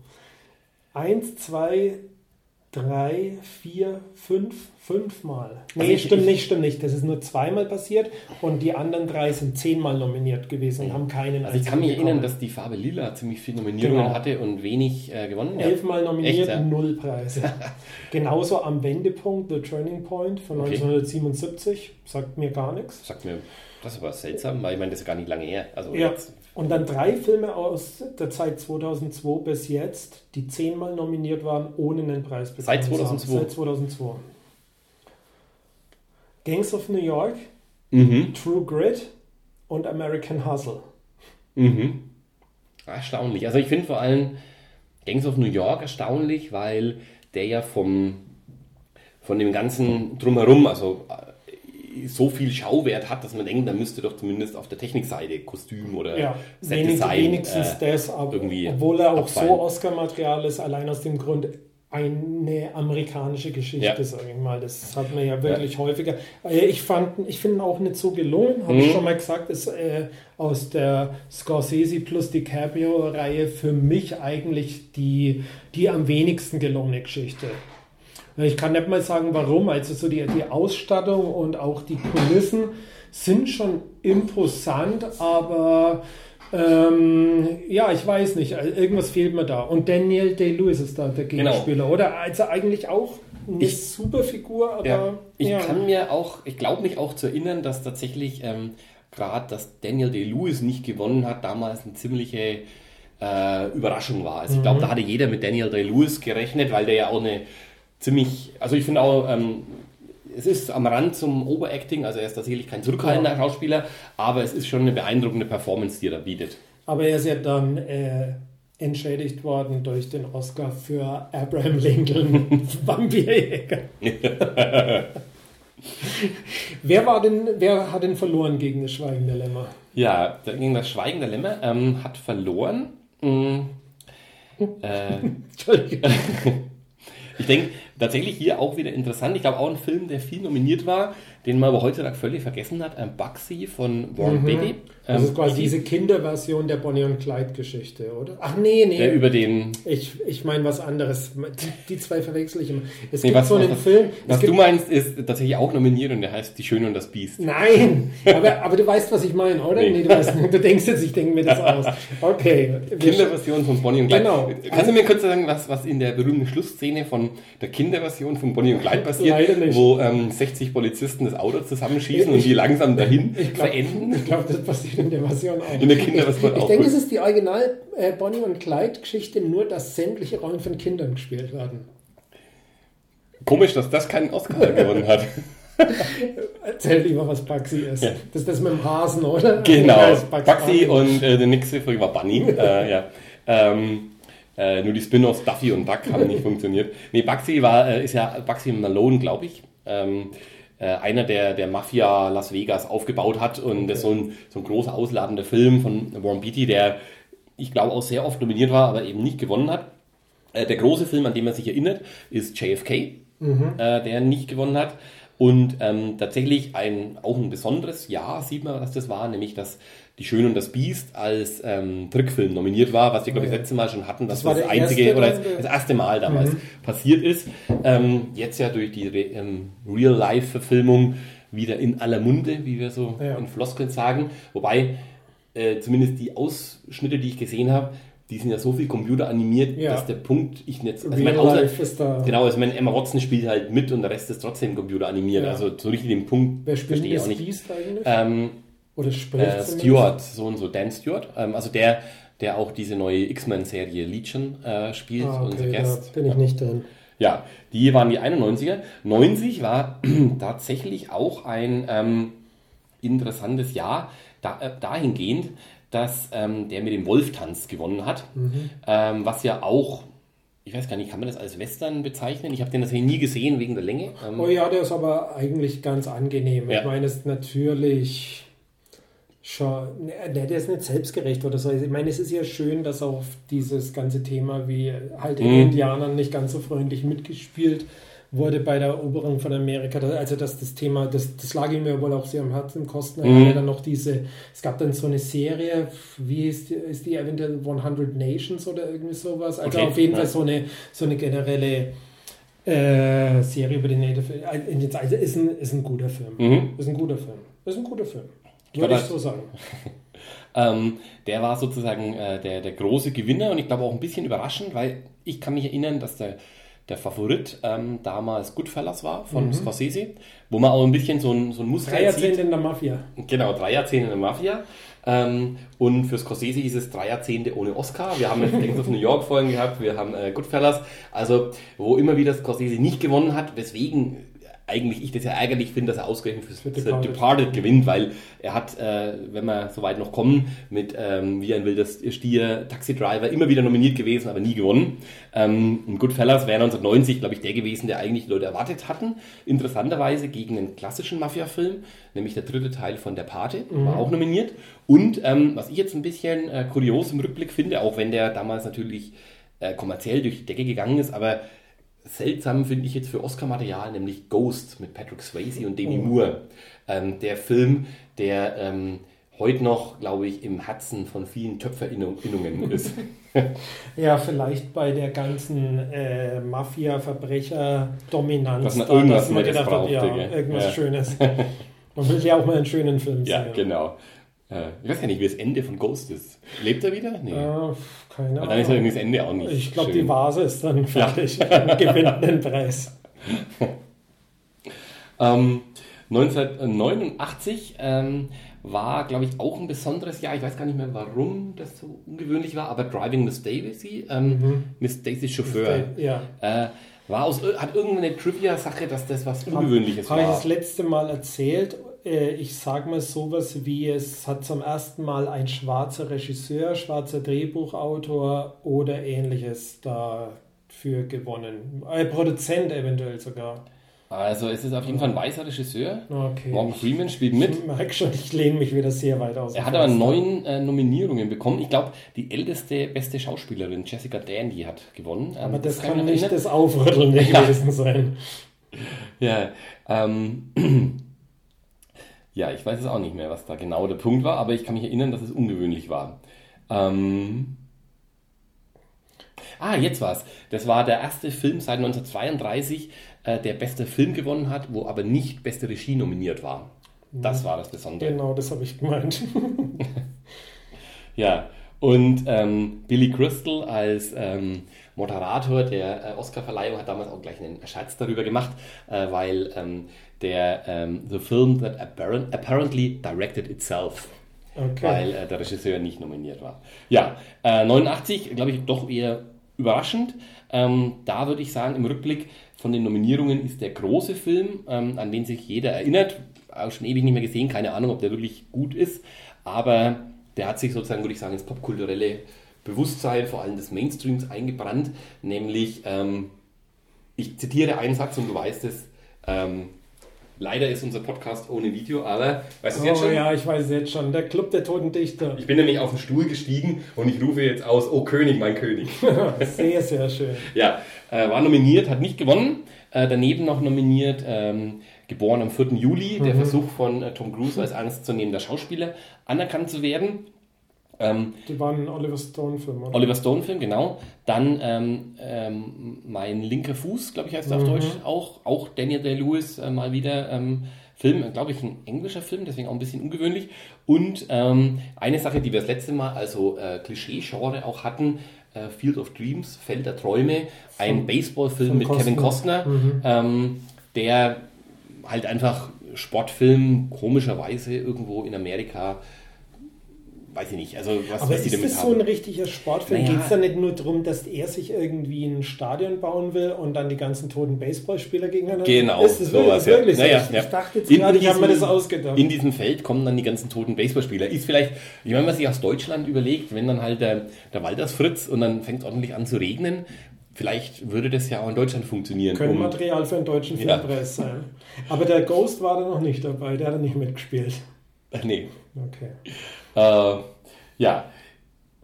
Ich finde tatsächlich 1989 ähm, wäre äh, ein Film, der in das Rom-Com-Genre fallen würde, der es verdient hätte, wäre Harry and Sally gewesen, mhm. den ich einen äh, herausragend geschriebenen Film einfach finde, die Billy Crystal und ähm, Mac, Ryan. Mac Ryan da auch wirklich funktionieren als dieses, äh, diese, und, und er ist halt nicht so, der ist halt nicht so zuckersüß kitschig, sondern der hat ja. irgendwie einen Biss und eine, und tatsächlich auch Themen, die die einfach äh, interessant sind, darüber nachzudenken, ob die, äh, ob die wirklich so sind oder ja. so. Also das finde ich wirklich ein außergewöhnlicher Film. Finde ich zum Beispiel schade, dass so jetzt einer nicht reinkommt. Ähm, sicherlich der wertvollere Film als Feld der Träume. Auf jeden ja. Fall. Also das war auch lange Zeit einer meiner absoluten Lieblingsfilme. Mhm. Es ist eigentlich immer noch, also wenn der, wenn ich heimkomme, ja, der läuft super, irgendwo nachts, äh, dann schaue ich mir den an. Also super Dialoge, auch teilweise tolle Szenen, um wieder auf Baseball zurückzukommen. Es gibt so eine Szene, wo der, äh, der Billy Crystal mit seinem besten Freund ist und spielt, glaube ich, der Kevin Klein, wenn ich mich nicht. Ja. Nee, ist nicht der Kevin Klein, aber es ist so ein Typ mit Schnauzbart und die mhm. sitzen da so im, im Stadion und unterhalten sich nebeneinander und die Kamera ist auf die beiden gerichtet und die ganze Zeit tobt so die Laola-Welle durchs Stadion, also die Welle-Welle. Ja. Laola tobt durchs Stadion und sie stehen dann halt immer auf dazu und das ist, das ist einfach sehr gut. Carrie Fisher spielt in der Le äh, Nebenrolle mhm. mit. Ähm, ich muss kurz fragen, ähm, für unsere politisch korrekten Zuschauer, war das eigentlich ein bisschen rassistisch, dass du eigentlich meinst, dass jeder mit Schnauzbart gleich ausschaut? Sehr gut. Mustache-Shaming. ja. ähm, von den, äh, bei den Independent Spirit Awards, von denen ich ja äh, das letzte Mal ziemlich viel erzählt habe, ähm, die haben in dem Jahr einen Film ausgezeichnet, den habe ich irgendwann mal später gesehen, den fand ich nicht so gut, wie ich gedacht hätte, aber er ist ähm, der Beginn von einer großen Independent-Karriere gewesen, nämlich äh, Sex, Lügen und Video von mhm. Steven Soderbergh. Fand ich damals auch toll, aber glaube ich auch, dass ich den beim nochmal anschauen nicht mehr ganz großartig finde. Mit Andy McDowell, oder? Genau, ja. Und dem, ja. Äh, ähm, wie heißt der denn? Ist das Rob Lowe? Nee. nee. Ähm, hat, glaube ich, in Beverly Hills Cop den Trottel dann gespielt und später so einen Film, wo er ein schizophrener. Steve Guttenberg? Nee. Nein. Mann, ich hasse es, ich hasse es, wenn James keine... Spader. James Spader, ja. Aber der spielt doch nicht in... Nee, den spielt nicht in Beverly Hills Cop mit, ja. aber der spielt den schizophrenen Dings in... Okay. Heißt irgendwie Suspect oder so. Ah, Blacklist. Blacklist. In, in, der Serie. Da spielt er auch mit. Das ist genau. Da spielt er auch mit. Okay. Ähm... Ich glaube, einer unserer, natürlich hat er, war er nicht nominiert, aber ich glaube, da haben wir sogar eine gemeinsame Favoriten, der 89 auch rauskam. Jetzt kommt Spaceballs. nee, ähm, der zweite Teil von Zurück in die Zukunft. Oh ja. Super Film, natürlich äh, leider kein Oscar-Material, wobei ähm, ich den erst kürzlich mal wieder gesehen habe und einfach sehr, sehr cleverer Film ist und man sich einfach wünschen würde, dass heutzutage Blockbuster auch nur annähernd ähm, so viel Eier hätten, äh, so eine komplizierte Story einfach mal zu erzählen. Auf Absolut, also gerade die, die, Hintergrundgeschichte dazu ist ja, dass diese ganzen Kulissen von äh, Zurück in die Zukunft 1 nicht mehr existierten. Mhm. Also die mussten wirklich anhand des alten Filmes alles nachbauen. Also äh, es der, gibt ja wirklich diese zweite Ebene, also erstmal von, den, von der Umgebung her, aber dann ja auch, dass die Handlung des ersten Films wieder aufgenommen mhm. wird und teilweise parallel dann zur Handlung vom zweiten Film läuft und finde ich unglaublich gut und ich habe schon zehnmal gesagt, ich sage es gerne noch ein elftes Mal, die ganze Reihe gewinnt eigentlich erst durch den zweiten Film so mhm. wirklich an Charme. Ja. Äh, eins, äh, noch ein Jahr zurückspringen, weil da hätte ich fast meinen, einen meiner absoluten Lieblingsfilme vergessen zu erwähnen, der nicht Oscar nominiert war, wahrscheinlich dafür tatsächlich auch zu weit draußen oder zu verstörend ist. Das ist nämlich Wilder Tat von David Lynch, mhm. der aber zum Beispiel eben das Cannes Filmfestival damals gewonnen hat. Also man sieht schon, ähm, äh, man, man, kann sowas schon auch auszeichnen, aber gut, Cannes ist dann vielleicht doch ein bisschen ähm, äh, progressiver, als das die Oscars sind. Ist ja auch ein Film, den man erstmal mit so einem Tarantino-Auge anschauen kann. Also da mhm. passiert viel brutale Gewalt, Musik wird relativ ja, plakativ stimmt. eingesetzt, aber der so eine zweite Ebene durch die äh, Wizard of Oz-Geschichte mhm. bekommt. Also dass da verschiedene Elemente aus der, der Zauberer von Oz-Geschichte rausgenommen wird und in den Film eingebaut wird. Also die böse Schwiegermutter, die dann die Hexe des Westens oder Südens mhm. oder wie, die, wie diese Figuren ja. heißen, äh, darstellt und so, bin ich natürlich auch nicht durch eigenes Nachdenken drauf gekommen, sondern ich habe den meine Lynch-Retrospektive in Bayreuth mhm. vor 20 Jahren wahrscheinlich gesehen und das war dann ja halt nochmal so eine zusätzliche Ebene, die den Film großartig macht. Also Wild at Heart, ähm, für, für, für einen unglaublich intensiven Film, äh, tatsächlich finde ich, ist das auch der wahrscheinlich romantischste Film, den ich je in meinem Leben gesehen habe. Mich äh, bewegt es wirklich total, die Schlusssequenz. So eine Libertines-Romantik halt, ja. Und ich finde tatsächlich, dass Nicolas Cage äh, man kann sagen, was man will über ihn, aber geboren wurde, um diese Rolle zu spielen. Also das ja. ist wie wenn, wie, wenn, wie wenn sich jemand einen Schauspieler Frankenstein-mäßig hergezüchtet hätte, um diese Rolle zu besetzen. Also man kann sich absolut niemand anders als äh, Sailor ja. ähm, mit dieser Schlangenlederjacke vorstellen als Nicolas Cage in seiner total überdrehten Overacting, aber sich mit vollem Herzen in diese Rolle reinwerf äh, Art. Das ist so brillant. Und ich habe kürzlich äh, auf YouTube ein Video gefunden, ähm, Interview Nicolas Cage zu der Zeit, wo er Wild Heart spielt, im englischen Fernsehen. Ähm, es ist unfassbar. Man sieht einfach, Nicolas Cage war auch außerhalb äh, von dem Film einfach genau so. das ist so, ähm, er, er, zieht einfach während im Interview sein T-Shirt aus und schenkt es dem Mann und macht einen Flickflack, wenn er reinkommt. Das ist so, so ähnlich wie Tom Cruise bei Oprah Winfrey. ja, so wie er, nur ähm, auf guten Koks. Äh, es ist doch unglaublich, wenn man einem Außerirdischen, der hier landet, zuerst Wild at Heart und Leaving Las Vegas zeigt mhm. und anschließend sämtliche anderen Nicolas Cage-Filme danach. Da, da wäre doch auch der erste Satz, Where did it all go wrong? Ja. Das ist, äh, ja, ich glaube, die Nicolas Cage-Karriere, die hätte eine längere Besprechung äh, mal verdient, ja. ja. Aber ähm, wenn man so die Karriere von Tom Cruise haben wir vorhin schon genannt, die können wir in so einem Diagramm ja. einzeichnen, aber das wäre mit der gewöhnlichen Mathematik bei Nicolas Cage, glaube ich, unmöglich. Also ist, ich glaube allein die Tatsache, dass ähm, Nicolas Cage, also mit der Filmografie, dass da dazwischen einfach ein äh, Oscar für den besten Hauptdarsteller steckt. Das ist so, so unfassbar. Ähm, jemand, der, wo wahrscheinlich in der Zwischenzeit sowas wie Ghost Rider ich, die Karrierehöhepunkte nur Ghost Rider vor mir die ganze Zeit. ja. Äh, ich kann auch, äh, falls du den mal gesehen hast, das Remake von Wicker Man. Ja, ja. sehr empfehlen. Also das ist wirklich viel also, absurder geht's nicht mehr. Es ist ja so, der Original Wicker Man ist ja schon sehr verstörend. Ja. Also das ist wirklich ein extrem verstörender mhm. Film, gerade auch für die Zeit wahrscheinlich dann nochmal hoch, hoch drei.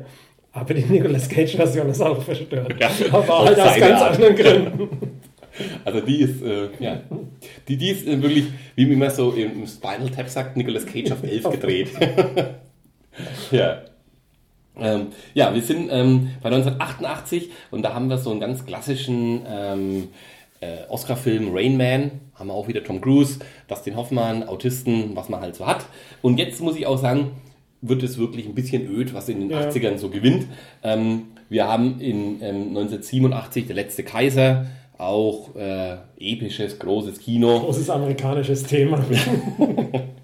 äh, 1986 Platoon, vielleicht fällt er ein bisschen raus, weil ich glaube, für 1986 war das ein, war der wahrscheinlich noch relativ kompromisslos gemacht. Ich habe den viel, viel später mal gesehen, nicht so wirklich verstanden, was da jetzt große Fass erbaut war. Ähm, Platoon war der Oliver Stone. Genau, ne? der Oliver Stone Vietnam-Film. Das ist äh, Kubrick, ja. ja. Gute Frage, wann eigentlich, der müsste, ich überlege gerade, ob das dasselbe Jahr Denke ich nämlich ja. auch, dass die relativ zur gleichen Zeit, aber der war dann quasi nicht mal nominiert. Ja, nee, ähm, ich gucke mal kurz, ähm, was noch nominiert war. 86. Weil Full, Full, Metal Jacket ist mir jetzt viel präsent. Ja, ja, würde ich auch sagen, ist, ist ohne Frage der ähm, Vietnam-Film, der viel besser gealtert ist. Ähm, ja. Also gerade weil er ich würde sagen, in der ersten Hälfte, eben in der Nicht-Vietnam-Hälfte, ja. halt hier wirklich was äh, macht, was, ähm, wo, wo, die Leute immer noch drüber reden eigentlich. Ähm, also 87 sagt, ähm, das heißt, er wäre in dem, der letzte Kaiserjahr, war aber auch da nicht nominiert. Also keine mhm. Nominierung für bester Film. ähm, für einen einzigen Oscar neben Oscar nominiert. Okay. Ähm, ja, finde ich eigentlich seltsam wenig ja. eigentlich. Ja. Aber wir hatten es ja letztes Mal schon, Kubrick aus seltsamen Gründen relativ stark vernachlässigt mhm. äh, von der Academy. Ähm, und jetzt wird es dann teilweise wirklich, also 86 kann man noch sagen, finde ich, der, der andere große Film, äh, oder der, der große Film, der glaube ich wenigstens nominiert war, ähm, war Blue Velvet. Nee, war nicht nominiert, aber, aber ich glaube, äh, David Lynch wenigstens hatte eine Oscar-Nominierung. ähm, dann gibt es Down by Law, was ein guter Jim Jarmusch-Film ist. Ähm, Ferris macht blau, eine, äh, äh, würde ich sagen, eine Legende des Teenager-Films. Mhm. Und was natürlich auch nicht nominiert wird, aber ähm, glaube ich, ähm, eine der großen Guilty Pleasures des 80er Jahre Action-Kinos, Highlander. Okay. Highlander, Highlander war auch lange einer meiner ganz, ja, ganz favorisierten Filme. Also den habe ich unglaublich oft gesehen und ähm, eins meiner schlimmsten Kinoerlebnisse ever war Highlander 2 im Kino zu ja, sehen. Ja, Highlander 2 also, ist auch, äh, glaube ich, die, die, die hodenloseste ähm, äh, Sequel äh, der Filmgeschichte. Also äh, es ist mir wirklich nicht oft passiert, dass ich äh, absolut sprachlos aus dem Kino rausgegangen bin. Also das, das da war es so. Highlander 2 ist wirklich von vorne bis hinten kompletter Bullshit. Ja. Hat also weder nimmt es diese Mythologie vom ersten Teil auf, noch macht es inhaltlich in, in, sich im zweiten Teil wenigstens irgendeinen Sinn. Es geht auch um ja. so eine Art Schutzschild, so Ozonschicht mäßig. Dann taucht die Sean Connery-Figur wieder auf, die ja. im ersten Teil gestorben, gestorben ist. Es ist ein bisschen so das Problem der Star Wars Prequels. Also was dort als Mythologie mhm. etabliert worden ist, wird jetzt so pseudowissenschaftlich mhm. äh, begründet. Also da ging einfach alles falsch und ich glaube, also den dritten gab es auf jeden Fall noch, eventuell auch einen vierten, dann diese schreckliche Fernsehserie. Ja. Also ganz ich glaube, es gab sogar fünf. Ich habe noch mal ja, einen gesehen. Die waren aber dann, ich muss sagen, die waren zumindest besser als der zweite. Ja. Der zweite ist wirklich der absolute, der absolute Tiefpunkt. Tiefpunkt ja. Und, ähm, und der war bei den 80ern, wird bei dir genauso gewesen sein. Also wirklich eine absolute, also der eins eine absolute Legende. Unglaublich. Äh, Russell McKay, ja. äh, Regisseur, der damals, äh, der einer dieser ersten Regisseure war, die über Videoclips mhm. äh, zum Film gekommen sind, was man sich auch fünf Jahre vorher überhaupt nicht hätte vorstellen können. Aber ja. damals hatte halt MTV eine unglaubliche Macht, also was da auch äh, an Budgets für Musikvideos schon verpulvert wurde, das spottet ja jede Beschreibung. Und äh, gerade Highlander hat äh, was mir so im Gedächtnis geblieben ist, sind diese Kameraübergänge, die da teilweise mhm. gemacht wurden. Also spielt er in der Jetztzeit und dann eben immer in den vergangenen mhm. Jahrhunderten. Stimmt, ja, ja. Und da gibt es so Szenen wie Conor McLeod sitzt heute irgendwo in seinem Zimmer, im Hintergrund ist ein Aquarium, die Kamera zoomt auf das Aquarium, scrollt so hoch und dann wird die Wasseroberfläche mhm. vom Aquarium zur Wasseroberfläche vom See in, in so einem Loch ja, in Schottland. Und, und da gibt es einige solche Übergänge. Dazu der Soundtrack von Queen mhm. war für die Zeit ja auch eher ungewöhnlich, so einen absoluten Pops. Also klar. Ja, Who Wants to Live Forever war, glaube ich, der große Hit. Ja. Genau. Ja. It's a kind of magic auch, mhm. war dann ja quasi die Erklärung. Ne? Ja. Das ist deine Art Magie, mhm. sagt auch der, der Sean Connery. Das heißt, Charakter. It's a kind of magic. Ja, äh, das ist, glaube ich, auch der Untertitel. Wie, Nein, wieder was gelernt. Das ist natürlich nicht Highlander. Strich, es kann nur einen geben. Mhm. Ähm, ja, 1985, jetzt sind wir wirklich im tiefsten, schlimmen ähm, äh, Oscar große Kitschfilme. Out of Africa. Mhm. Ich sage aber ganz ehrlich, habe ich nie gesehen, aber nee, auch null Interesse dran. Interessanterweise ist das das Jahr, wo die Farbe Lila ähm, so abgestunken hat. Wundert einen dann doch, wenn äh, Out of Africa offensichtlich der beste Film des Jahres war ja. und auch der Rest der Nominierten, der Kuss der Spinnenfrau. Ähm, ist auch ein Remake, ne? Polanski? Nee, kann nicht Polanski sein. Nee, äh, ich glaube, das ist so ein, so, ist das nicht äh, so ein, so ein, so ein äh, bisschen hm, äh, Literaturverfilmung, glaube ich, war es. Oh, okay. ähm, die Ära der Pritzis und äh, der einzige Zeuge, glaube ich, ist Witness. Genau, ja, der Harrison Ford-Film. Der, Ford, der, der ist ja nicht gut, ist eigentlich, aber ungewöhnlich für beste ja. Filmnominierung. Ja. Also das, ist, das wundert mich schon wirklich, dass da nicht die Farbe Lila gewonnen hat, weil ja. auch da wieder äh, uramerikanisches, mhm. problematisches Thema. Ja, also, und bei elf Nominierungen muss ja irgendwie dann Bass drumherum ja. gewesen sein. Ja? Also, äh, ja. Äh, 86, 85 wäre natürlich unser Favorit, äh, der Original Zurück in die Zukunft gewesen. Mhm. Natürlich nicht nominiert. 1984 ähm, äh, hat Falco gewonnen. Ah, ja, genau. Ja? Milos Forman. Ja. Äh, leider nicht. Ähm, äh, meine beiden Favoriten Top Secret von den Zucker Abrahams Zucker. Der war nominiert. Nee, der war nicht nominiert. Schön wäre es gewesen, ja.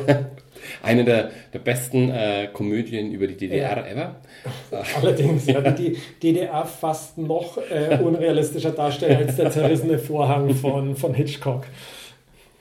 Also wunderbar. Ghostbusters, ähnlich wie Zurück in die Zukunft, äh, einer der, der großen Blockbuster der 80er, der wirklich ja. auch gut war. Und was man dann ähm, vielleicht aussagen könnte, aber ich weiß, damals sehr verrissen. Ich finde ein bisschen zu Unrecht, natürlich auch ein bisschen Schwierigkeit hat. Dune, der Wüstenplanet mhm. von David Lynch.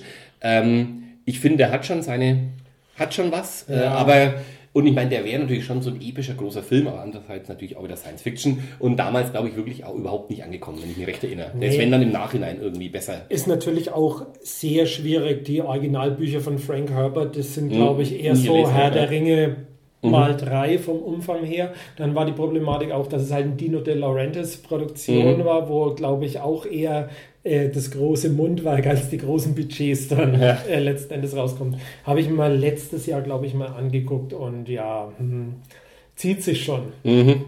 Ja, bei mir schon ein paar Jahre her, aber ich fand ihn damals eigentlich besser als der Ruf.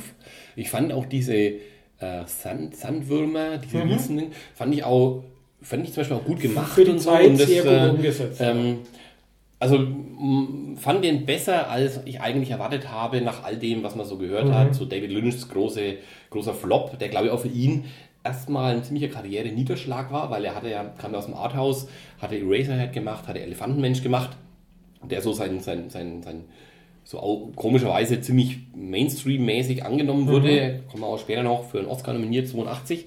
Ähm, und dann eben dieses Riesenprojekt, das komplett äh, irgendwie kaputt ging, ähm, der Wüstenplanet.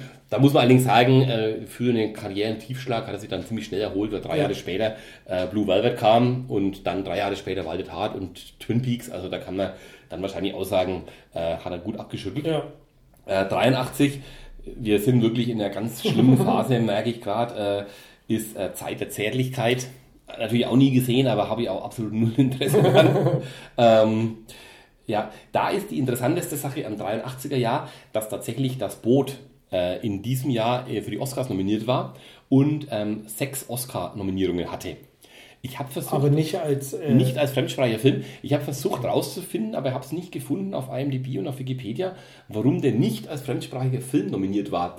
Es gibt aber einen Hinweis in IMDb, vielleicht liegt es daran, dass da steht nämlich drin, dass alle Schauspieler, also alle deutschen Schauspieler, ihre eigenen Rollen auf Englisch nachsynchronisiert ah, ja. haben. Das also wahrscheinlich ich, fällt er dann nicht mehr in die Kategorie fremdsprachiger mhm. Film. Ähm, hat aber dafür tatsächlich ähm, sechs Oscar-Nominierungen, unter anderem auch Wolfgang Petersen für beste Regie. Also das ist schon eine Ansage. Ja. Und es war, und jetzt kann ich mal äh, Trivia rausholen, oder du hast dieselbe? Nee, nee ich ähm, äh, Das war tatsächlich Rekord für fremdsprachigen Film, so mhm. viele, also ähm, so viele Nominierungen zu haben, bis welcher Film kam? Ähm, also haben zwei Stück haben das bisher. Crouching ähm, Tiger, Hidden Dragon. Das ist tatsächlich Echt? einer von den beiden. Boah, und der andere, den, auf den könnte man auch kommen, äh, ist Das Leben ist schön, Benini-Film. Ah, ja. Ähm, also die beiden haben das zumindest eingestellt. Ja. Den Auslands-Oscar hat irgendein Film gewonnen, den ich in meinem Leben noch nie gehört habe, irgendein spanischer Volve a Empezar. Im Zweifelsfall immer Almodovar.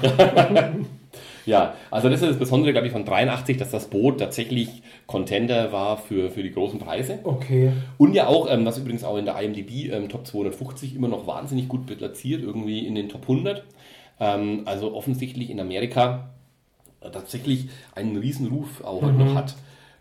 Weil in Deutschland würde ich sagen, ist er fast ein bisschen in Vergessenheit geraten. Ja, also war nicht mehr so, wie das in den 80ern und 90ern wo, war. Wobei es natürlich schon die One-Liner gibt, die regelmäßig äh, zitiert mhm. werden. Also von äh, I'm not in a condition to fuck bis, ähm, ja, weiß nicht. Also ich habe nachgeguckt, ähm, er äh, ist bei IMDb tatsächlich noch auf, auf, Platz 69 gerankt als bester ja. Film und hatte die sechs Nominierungen für beste Regie, bestes Drehbuch, beides übrigens Petersen, äh, bestes äh, beste Kamera. Kann mir auch gut vorstellen, weil meine, das war, glaube ich, auch eine technische Herausforderung in ja. diesem, ähm, weil, weil die haben das ja auch, ich habe mal ein Interview gelesen mit dem ähm, Jos Vacano, ähm, der der Kameramann war, äh, dass das ursprünglich hatte wohl ein äh, US-Studio die Rechte an, an der Buchheim, ähm, äh, an dem Buchheim-Buch. ja, er heißt halt so. ähm, und die hatten das auch schon so vorbereitet und ein Set und hatten aber so eine Art ähm, falsches U-Boot, das dann in der Mitte mhm. aufgeschnitten war und halt damit sie schön filmen können. Und Petersen hat dann mit seinem Kameramann gesagt, nee, ähm, was wichtig wäre, dass wir dieses Klaustrophobische hinbekommen, dass sich der Zuschauer wirklich fühlt, als wäre er mit uns in dieser Sardinenbüchse. Und daraufhin ist es ja wirklich in diesem, ich glaube in Bavaria Studios steht es ja bis ja, heute, genau. in diesem ähm, U-Boot gedreht worden und tatsächlich jede Kamerabewegung in diesem U-Boot. Und das muss ich sagen, ähm, das ist wahrscheinlich allein von der, von der Technik und von dem, also vielleicht ja. so, so Victoria-mäßig, wo man sagt, ähm, wow, äh, wie, wie, wie, kann man das überhaupt machen? Wie, ja. wie funktioniert das? Also deswegen völlig zu Recht, glaube ich, diese Oscar-Nominierung.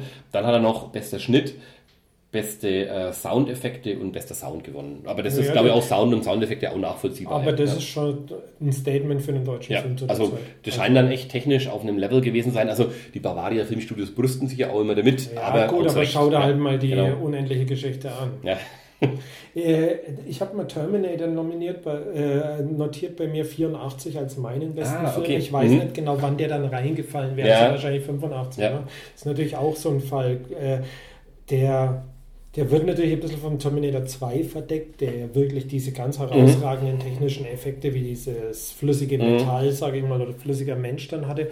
Aber mir ist der erste eigentlich lieber, weil das eine tolle Geschichte war mit einem relativen Mini-Budget ähm, und auch einem Twist irgendwo drin, den man, naja, gut, aus heutiger Sicht würde man natürlich sofort erwarten, damals nicht ähm, fand ich eigentlich sehr gelungen. Ich bin tatsächlich auch bei dir. Ich finde Terminator 1 besser als Terminator 2 und übrigens auch besser als Terminator 3, oh, 4 das 5. Das überrascht mich jetzt.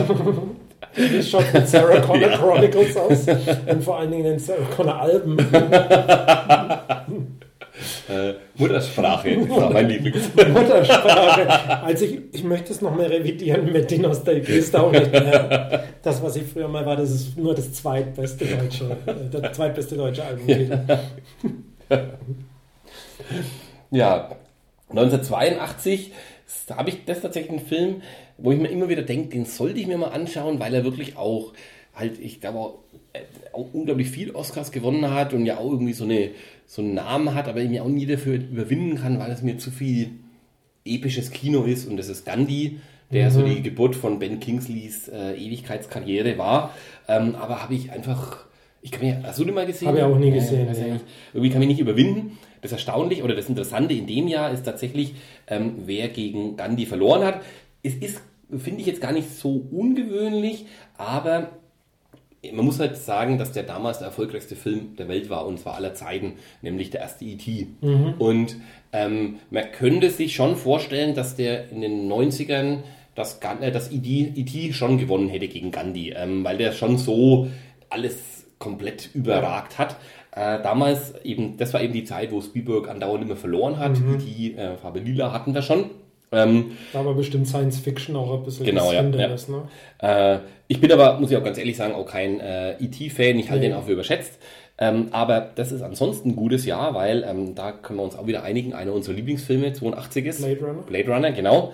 Nicht nominiert damals unfassbar eigentlich ist. Aber aus heutiger Sicht ja, damals ja. natürlich auch nicht wirklich angekommen. Stimmt, also, er war damals hat sehr ja durchwachsene Kritiken ja. bekommen, wurde nach Testvorführungen auch nochmal mhm. nicht zu seinem Vorteil verändert. Also es wurden so Film Noir ähnliche Voice-Overs eingesprochen von Harrison Ford. Es wurde ein mhm. idiotischer Schluss aus Schnipseln von The Shining ans Ende rangepappt. Also ja, vielleicht auch nicht die besten Voraussetzungen. Und die Leute haben wegen Harrison Ford halt irgendwo einen weiteren Star Wars erwartet oder, ja. oder Indiana Jones.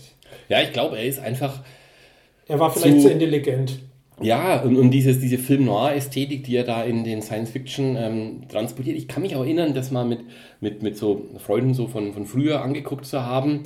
Ähm, und die waren auch total enttäuscht von dem mhm. Film, weil ich gesagt habe, ey, super, schauen wir uns, ach, heute Abend kommt Blade Runner im Fernsehen, schauen wir uns an. Und die hatten aber halt wahrscheinlich das Genre Science Fiction signalisiert eine völlig andere Erwartung, ja. als Blade Runner einlöst. Und ich glaube, dass der Science Fiction Film auch in einer gewissen Art erwachsen geworden ist über die letzten Jahrzehnte und dass man heute viel, viel eher akzeptiert, dass ein Science-Fiction-Film halt nicht Star Wars sein muss, ja. ähm, sondern dass der auch was anderes zeigen kann und auch ähm, Wie so halt einen gebrochenen so- Helden oder genau, ähnliches. Ja. Wie zuletzt äh, von Arrival bis Interstellar, das ist halt alles eine ganz Ja. andere Herangehensweise. Aber das ist natürlich echt, äh, also im Rückblick, wenn man halt 1982 sieht, ich äh, lese mal kurz vor, wer nominiert war. Äh, Gandhi, E.T., Missing von Costa Gavras, den habe ich kürzlich gesehen, der ist ganz ordentlich. Tutsi, dieses ähm, Dustin Hoffman als Frau. Mhm. Und The Verdict, der mir jetzt gar nicht so wirklich was sagt. Das Urteil heißt er auf Ja. Deutsch und ich weiß aber leider auch nicht Hm. genau mit wem. Ich Da habe ist er Blade Runner definitiv, also gut, E.T. kann man andererseits natürlich Ja. auch nicht sagen, ist natürlich, kennt jeder, aber ich glaube, wenn du heute die fünf Filme plus Blade Runner, wenn die heute gewählt werden würden, würde ich schon sagen, dass Blade Runner vielleicht sogar Favorit wäre. Ich habe noch zwei absolute Genrefilme aus dem Jahr. Zum einen Conan, der erste, Mhm. ähm, finde ich für das, was er ist, einen herausragend guten Film, vielleicht sogar mein Lieblings-Schwarzenegger. Und das andere ist ähm, ebenfalls vielleicht der Lieblingsfilm dieses Regisseurs, auch sehr Genre, Horror nämlich, und zwar von John Carpenter, das Ding aus einer anderen Welt, das Remake. Ja, also okay. sein Mhm. Remake des 50er-Jahre-Films.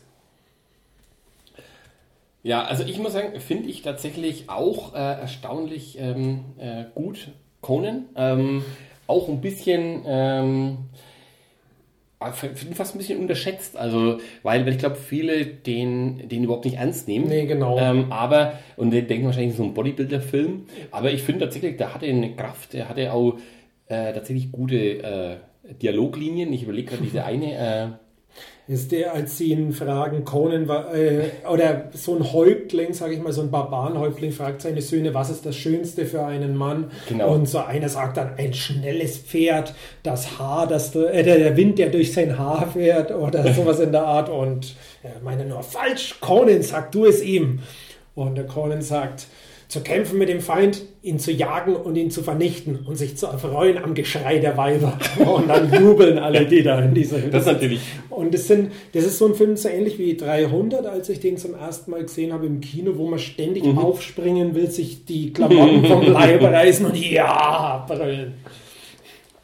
Ja, das ist, äh, Conan gebe ich dir recht, hatte ich überhaupt nie in meiner Liste, äh, aber finde ich auch einen tollen, ähm, äh, also ich hatte vorhin diesen Begriff Guilty Pleasure äh, und das, glaube ich, ist, äh, erfüllt Conan äh, wirklich auf allen Häkchen. Die Problematik ist auch ein bisschen, der leidet sehr unter dem zweiten Teil, Conan der Mhm. Zerstörer. Ähm, der ist tatsächlich eher in Richtung Comedy geschrieben und äh, hat auch eine sehr bizarre Besetzung. Grace Jones auf der einen Seite Ah, ja. als Kämpferin und zum anderen als Gegenspieler Wilt Chamberlain, der, einer der besten Basketballspieler aller Zeiten. Der, Ernsthaft? Ja, genau. das der, ist jetzt echt, was ich noch nie gehört habe. der äh, spielt da eben so einen Barbaren, der also selbst nochmal anderthalb Köpfe größer ist als äh, Arnold Schwarzenegger. Aber war der da nicht schon alt, Will Chamberlain? Hat er seine Rekorde irgendwie in den 60ern oder so? Ja, der ist ja, ich denke, der ist dann Anfang der 90er gestorben, Mhm. aber ich, ich würde mal sagen, dass er da vielleicht Mitte 50 war. Okay. Ja. Also Das der ist- ja, okay. bekannt ist er vor allem dafür, dass er äh, als einziger NBA-Profi bisher 100 Punkte in einem Spiel erzählt hat. Also man muss sagen, der hat zu einer Zeit gespielt. Also für ihn wurden auch einige Regeln neu eingeführt, weil er halt teilweise nur rumgestanden war und einen Punkt nach dem anderen. Also der, der hatte so Spiele dabei so mit 54 Punkte und 39 Rebounds oder sowas. Und äh, für ihn wurden diverse Sachen. Also ich würde jetzt mal sagen, sowas wie, dass man nur drei Sekunden in der Zone stehen darf und, und solche Dinge. Oder was genau ein Block ist, also bis zu welcher äh, Phase der Flugbahn eines Balles man noch den Ball blocken kann. Solche Dinge wurden wegen ihm dann geändert und eingeführt. Ich habe nachgeguckt, er hat genau zwei äh, Filme in seiner Filmografie. und zwar Conan der Zerstörer und dann als ähm, äh, uncredited Visitor in Locker Room an jedem verdammten Sonntag. Also Oh. hat praktisch eigentlich nur ähm, Conan der Zerstörer. Dort allerdings unter dem Rollennamen Äh, Moment, ähm, es hört sich so ähnlich an wie Afrika Bambada. Genau, Oder? Bombata. Bombata. Und zwar auch mit Doppel-A, wo man denkt, eventuell ist es ein äh, Könnte eine kleine Ja. Referenz sein. ja, 216, äh, 2,16 Meter war er übrigens groß. Ja. Ja. Anderer berühmter Basketballer in der Bezahnrolle, Kareem Abdul-Jabbar. Also gut, der spielt eh in einigen Ich dachte, du sagst jetzt äh, Shaquille O'Neal und Naja. wie heißt er? Der Film? Der berühmte Shaquille O'Neal-Film, der, der berühmte, also, Also jetzt leider ich- nicht gesehen, wie ich, ich würde- die, die, die, die Joey bei Friends äh, Anruf, Anführungszeichen gemacht habe. Ich würde sagen äh, Blue Chips, aber du meinst natürlich Aladdin oder irgend so was. Nee, nee, er so, nicht, äh, ach, nicht, wo er so einen Flaschengeist spielt? Doch, doch, ähm, Heißt genau, das- Kasam. Ach, Kassam. Der Geist aus der Flasche im deutschen Untertitel. Ah, okay, jetzt weiß ich, worum es geht in dem Film. Nee, Kar Kareem Abdul-Jabbar hat mal in der Fernsehserie Der Mann aus Atlantis mit Patrick Duffy, den man als äh, Darsteller von Bobby Ewing aus Dallas kennt, ähm, hat er einen, ich glaube, so einen Außerirdischen oder sowas gespielt. Ach, und natürlich hat er in Bruce Lee, der Mann mit der Todeskralle, kämpft er sogar gegen, gegen Bruce Lee. Mhm. Oder Der- verwechsel ich das mit Chuck Norris jetzt? Abdul Jabbar. Kareem Abdul-Jabbar. Wir sehen sich auch ziemlich ähnlich. Ja, stimmt. Haben die Also- beide einen Schnurrbart?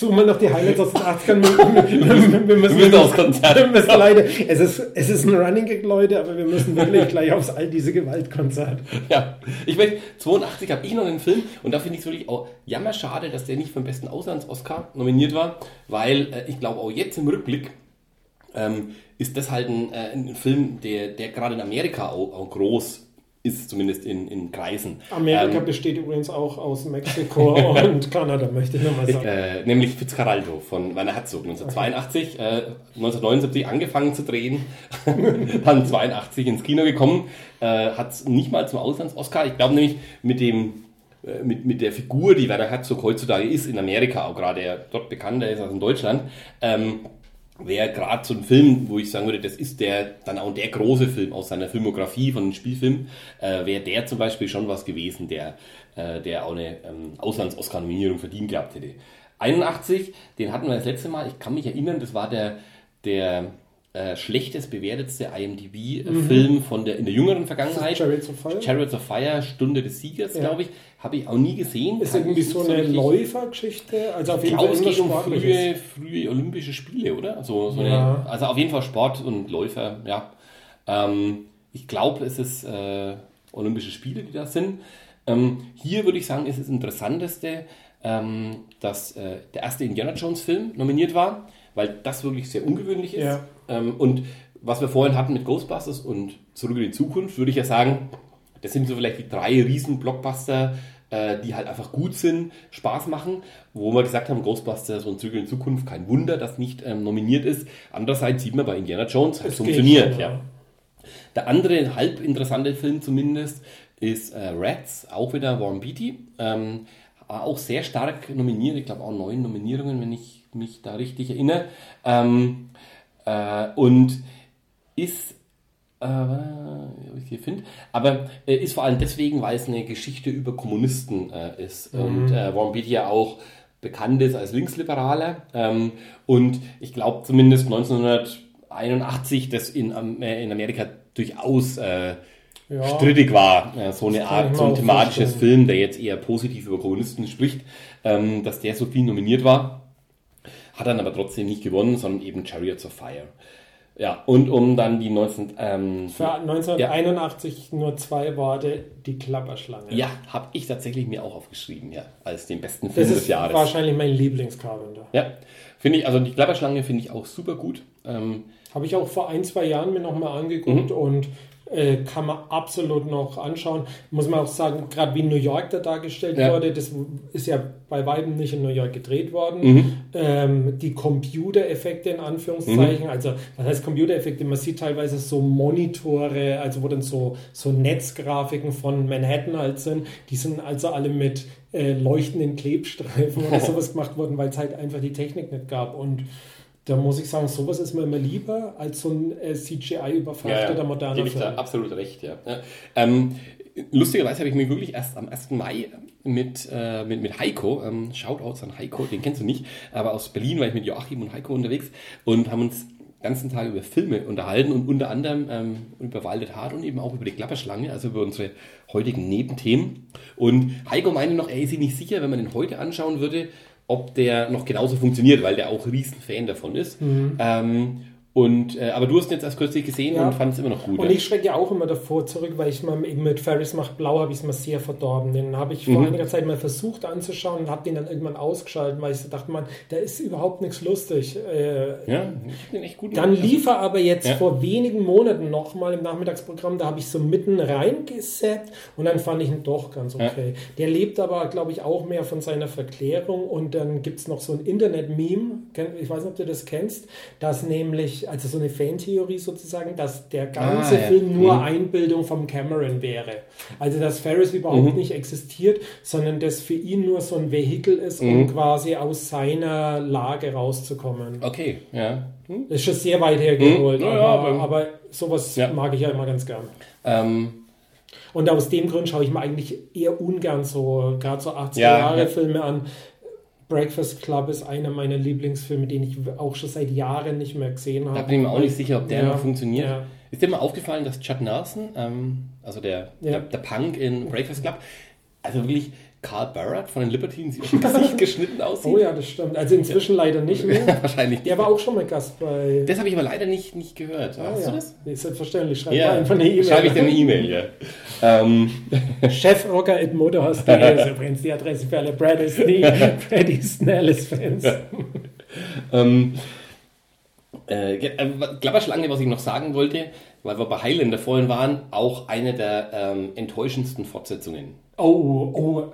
G- Escape ganz- from L.A., oder? Ganz schlimm, weil das ja, Ja. wirklich eine 1 zu 1, also das, was man immer Episode 7 vorwirft, das ist hier tatsächlich der Ja, Fall. aber komischerweise in so einer Art Comedy-Ding Ja, nochmal dazu. Also absolut. praktisch Also- dieselbe Geschichte erzählen, aber sie nicht mal selber ernst nehmen. Nach New York fliegt er mit einem Flugzeug rein, Ja. nach L.A. taucht er mit einem U-Boot, glaube Mhm. ich. Da ist ein Ringkampf mit Baseballschlägern, dort ist, ich glaube, was völlig absurdes, so wie Basketball oder Football. Mhm. Also Ja. schrecklich. Und, man nur- und das Schlimme ist, man weiß es halt nach 15 Minuten, dass das eine Katastrophe Ja. ist und muss ihn dann trotzdem irgendwie zu Ende schauen. Ja, äh, also wirklich ganz äh, schlimme Fortsetzung. Ja. Ähm, ja. Mit so Rob Zombie ist, also mit White Zombie Soundtrack. übrigens. Ah, also das ich ich, ich glaube, der Ja. Titelsong war von White Zombie. Ich habe Ja. dann nämlich sogar die Maxi-CD. Da könnte ich mir vorstellen, dass das zum Beispiel so ein, so ein Liebesdienst von Rob Zombie war. Weil Mit Rob Zombie würde ich mir total vorstellen, dass der Riesenfan von die Klapperschlange ist, so von der ganzen Ästhetik, Ja. die auch so, so da ist. Denke ich auch. Ja, 1980 um unsere Oscar äh, Part 2. Freut euch auf die äh, Teil 3 bis 7. ja, genau. ähm, und das ist äh, tatsächlich, finde ich, ein Jahr, das sich auch zu diskutieren lohnt, weil nämlich Robert Redford gewonnen hat mit Ordinary People, der auf Deutschland, glaube ich, äh, auf Deutsch hieß, eine gewöhnliche Familie oder so. Habe ich mir Das tatsächlich ist mit Al Bundy. und mit der Bande, ja, genau. ähm, und habe ich mir tatsächlich auch mal angeguckt vor ein paar Jahren, äh, weil ich dachte, okay, Oscar gewonnen, Robert Redford äh, und einfach ein sehr durchschnittlicher Film. Und was da aber schade ist, ähm, dass da wirklich, also ich habe zwei weitere Filme gesehen, ähm, die nicht gewonnen haben und die beiden anderen, ähm, die auch noch nominiert waren, habe ich noch nicht mehr gesehen, aber die trotzdem interessant sind, nämlich einmal Polanski mit Tess, der hat, war nominiert, hat nicht gewonnen, kenne ich noch nicht. Dann ähm, Coal Miners Daughter, äh, was über ähm, Loretta Lynn geht, die, äh, die Country-Sängerin, was lachst du? Ich stelle mir gerade vor, das Coal Miners Daughter in Deutschland, Bindestrich, ihr Vater war Kohlen. Wie heißen denn die Leute? Ihr Köhler. Vater war, war Köhler. genau, ihr Vater war Köhler. Sehr gut, ja. Gar nicht gut. Ja, und die beiden äh, dann großen Filme aber, ähm, wir haben vorhin schon erwähnt, der Elefantenmensch äh, von äh, Lynch. David Lynch. Äh, lustigerweise, weißt du, wer den, äh, Trivia, wer den produziert hat? Ein, ein, ein Ähm, sehr ja. berühmter, äh, Von Monty Python? Nee. nee, ähm, noch Ach nee, ein Beatle. Nein, ach so, Ringo das, Starr? ähm, bin mir nicht sicher, aber ich weiß, äh, also stimmt, ich glaube, dass George Harrison könnte sogar was mit zu tun gehabt haben. Nee, ich verwechsel, ich verwechsel ähm, ich, der Zusammenhang ist, äh, Ringo Starr oder George Harrison haben für Life of Brian, glaube ich, Du hast recht, viel genau, ja. Geld ja. gegeben. Nee, aber es ist tatsächlich jemand, der wirklich äh, ästhetisch nicht weiter weg vom Elefantenmensch sein könnte, nämlich ähm, dein, dein Freund äh, ähm, von Lord Helmchen, nämlich Mel Brooks, hat tatsächlich Ah. Elefantenmensch produziert. Das spricht doch für ihn. Ja, erstaunlich, gell? Also weil äh, äh, schwarz-weißer Film aus dem, was nicht, viktorianischen mhm. Englisch oder so. Also äh, über, also wo die missgestaltete Figur eben nicht, nicht für die Lacher da ist, was bei Mel Brooks Vielleicht eine total geile ähm, Diskussion, wo Mel Brooks gesagt hat, ja, aber da, da steckt doch ein total guter Witz drin. Ich kann mir vorstellen, dass sich Mel Brooks vielleicht im Gegenzug die Rechte für die Parodie gesichert hat. Wer war, wer war der Elefantenmensch? War es John Hurt? Oder, äh, John Hurt, genau. Und Anthony Hopkins? Der war der, ähm, der, der, der Freakshow-Chef, also okay. der praktisch den ähm, so ihn besessen okay. hat. Ja. Ähm, ja. Habe ich und nämlich tatsächlich auch noch nicht gesehen. Der ist, also ich finde ihn sehr gut. Ich finde für Lynch-Verhältnisse relativ straight erzählt, also mhm. wenig Absurdes. Also ich kann schon verstehen, warum das dann sozusagen der Mainstream-Film mhm. für ihn war, äh, aber einfach ein sehr guter Schwarz-Weiß-Film, okay. übrigens auch ein Schwarz-Weiß-Film, was ja auch selten ist zu der Zeit. Und dann aber, glaube ich, 1980 der, die, die, die, große Sache, ich selber finde nicht so gut, aber ähm, in allen Filmbestenlisten immer oben ähm, wie ein wilder Stier mhm. von Scorsese, dass der gegen ähm, Ordinary People von Robert Redford, den heute kein Mensch mehr kennt, den Film, ähm, äh, verloren hat. Ich glaube, das war schon so ein großer äh, ja, Aufruhr damals, weil jeder erwartet hat, dass ähm, äh, Raging Bull äh, wie ein wilder Stier gewinnen würde. Vielleicht noch äh, letzter Film, den ich dazu nennen will, aus heutiger Sicht, vielleicht erfolgreich Genrefilm äh, Star Wars 2, Das Imperium schlägt zurück. War 1980? Ähm, also laut meiner Liste ah, ja, schon. Okay. Ja, ja. Ähm, ja, gilt ja im Allgemeinen als der beste Teil der, der alten Trilogie und ja, finde ich auch der zweite. Hätte es sicher, Stimmt. sicher heute. Ja. Wundere mich, dass der der war nicht mal nominiert, also das nee. wundert mich schon. Ich hätte gedacht, dass der. Ich glaube, nachdem der erste so viel auskam, mhm. der hat, glaube ich, relativ, also ich sage mal fünf oder sieben mhm. oder so bekommen, dass es da auch ein bisschen einen Backlash gab, dass ah, ja, so ein relativer Kinderfilm da so, so prominent bewertet wird, was sicherlich auch für Alien nicht so von Vorteil war, 79.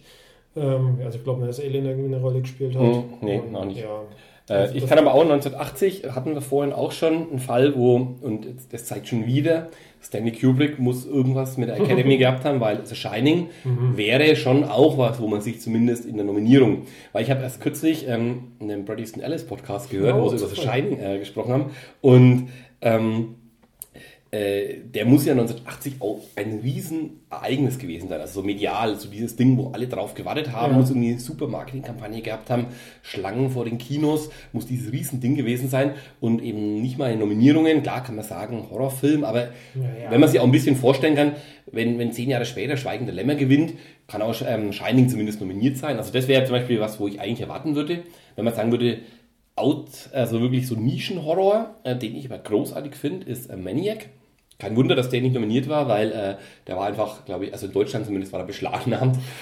Schwierig dann wahrscheinlich. Und ähm, einen sehr guten Film, äh, englischer Film, der ähm, auch einen wunderbaren deutschen Titel hat, nämlich Riffifi am Karfreitag. Im Englischen heißt er einfach, äh, ich glaube, es ist ein Long Good Friday. Also okay. Good Friday ist ja äh, ähm, Karfreitag für, für äh, äh, England, also der, der lange Karfreitag. Und aber ich, habe, ich weiß überhaupt nicht, was Riffifi eigentlich ist. Also Riffifi, denke ich, hat auch sowas mit so Gangsterklamotten okay. irgendwie in den 60er oder 70ern zu tun, aber das muss man auch mal verifizieren. Ja, also was er ist, ist eigentlich ein straighter, harter britischer Gangsterfilm, so wie Get ja. Carter. Also für mich sozusagen die, die moderne Version von Get Carter, großartiger englischer harter ähm, Film, wo Bob Hoskins, der später ähm, Roger, äh, Roger, Rabbit und dann ja eigentlich eher so Komödien-Schauspieler war, da halt so, ein, so, so in diesem Gangster-Filmmilieu mhm. und da völlig überzeugend Kann wirkt. vorstellen. Ähm, ja, genau, das wären so die Filme, die ich 1980 gut gefunden hätte. Ähm, ja, ich denke, jetzt sind wir auch schon kurz vor Viel all diese zu weit. Ja, wir ja. müssen zu all diese Gewalt. Ähm, gerade das zwei, das Appendix-Album sozusagen rausgekommen zu Welt in ja. Klammern. Ähm, Kaufbefehl heißt das Schlimme, war da aus dem Internet. Genau. Das war Episode 9. Ja, ich grüße natürlich die Welt des Internets. Und ich verabschiede mich als euer Brad Easton Ellis. Goodbye.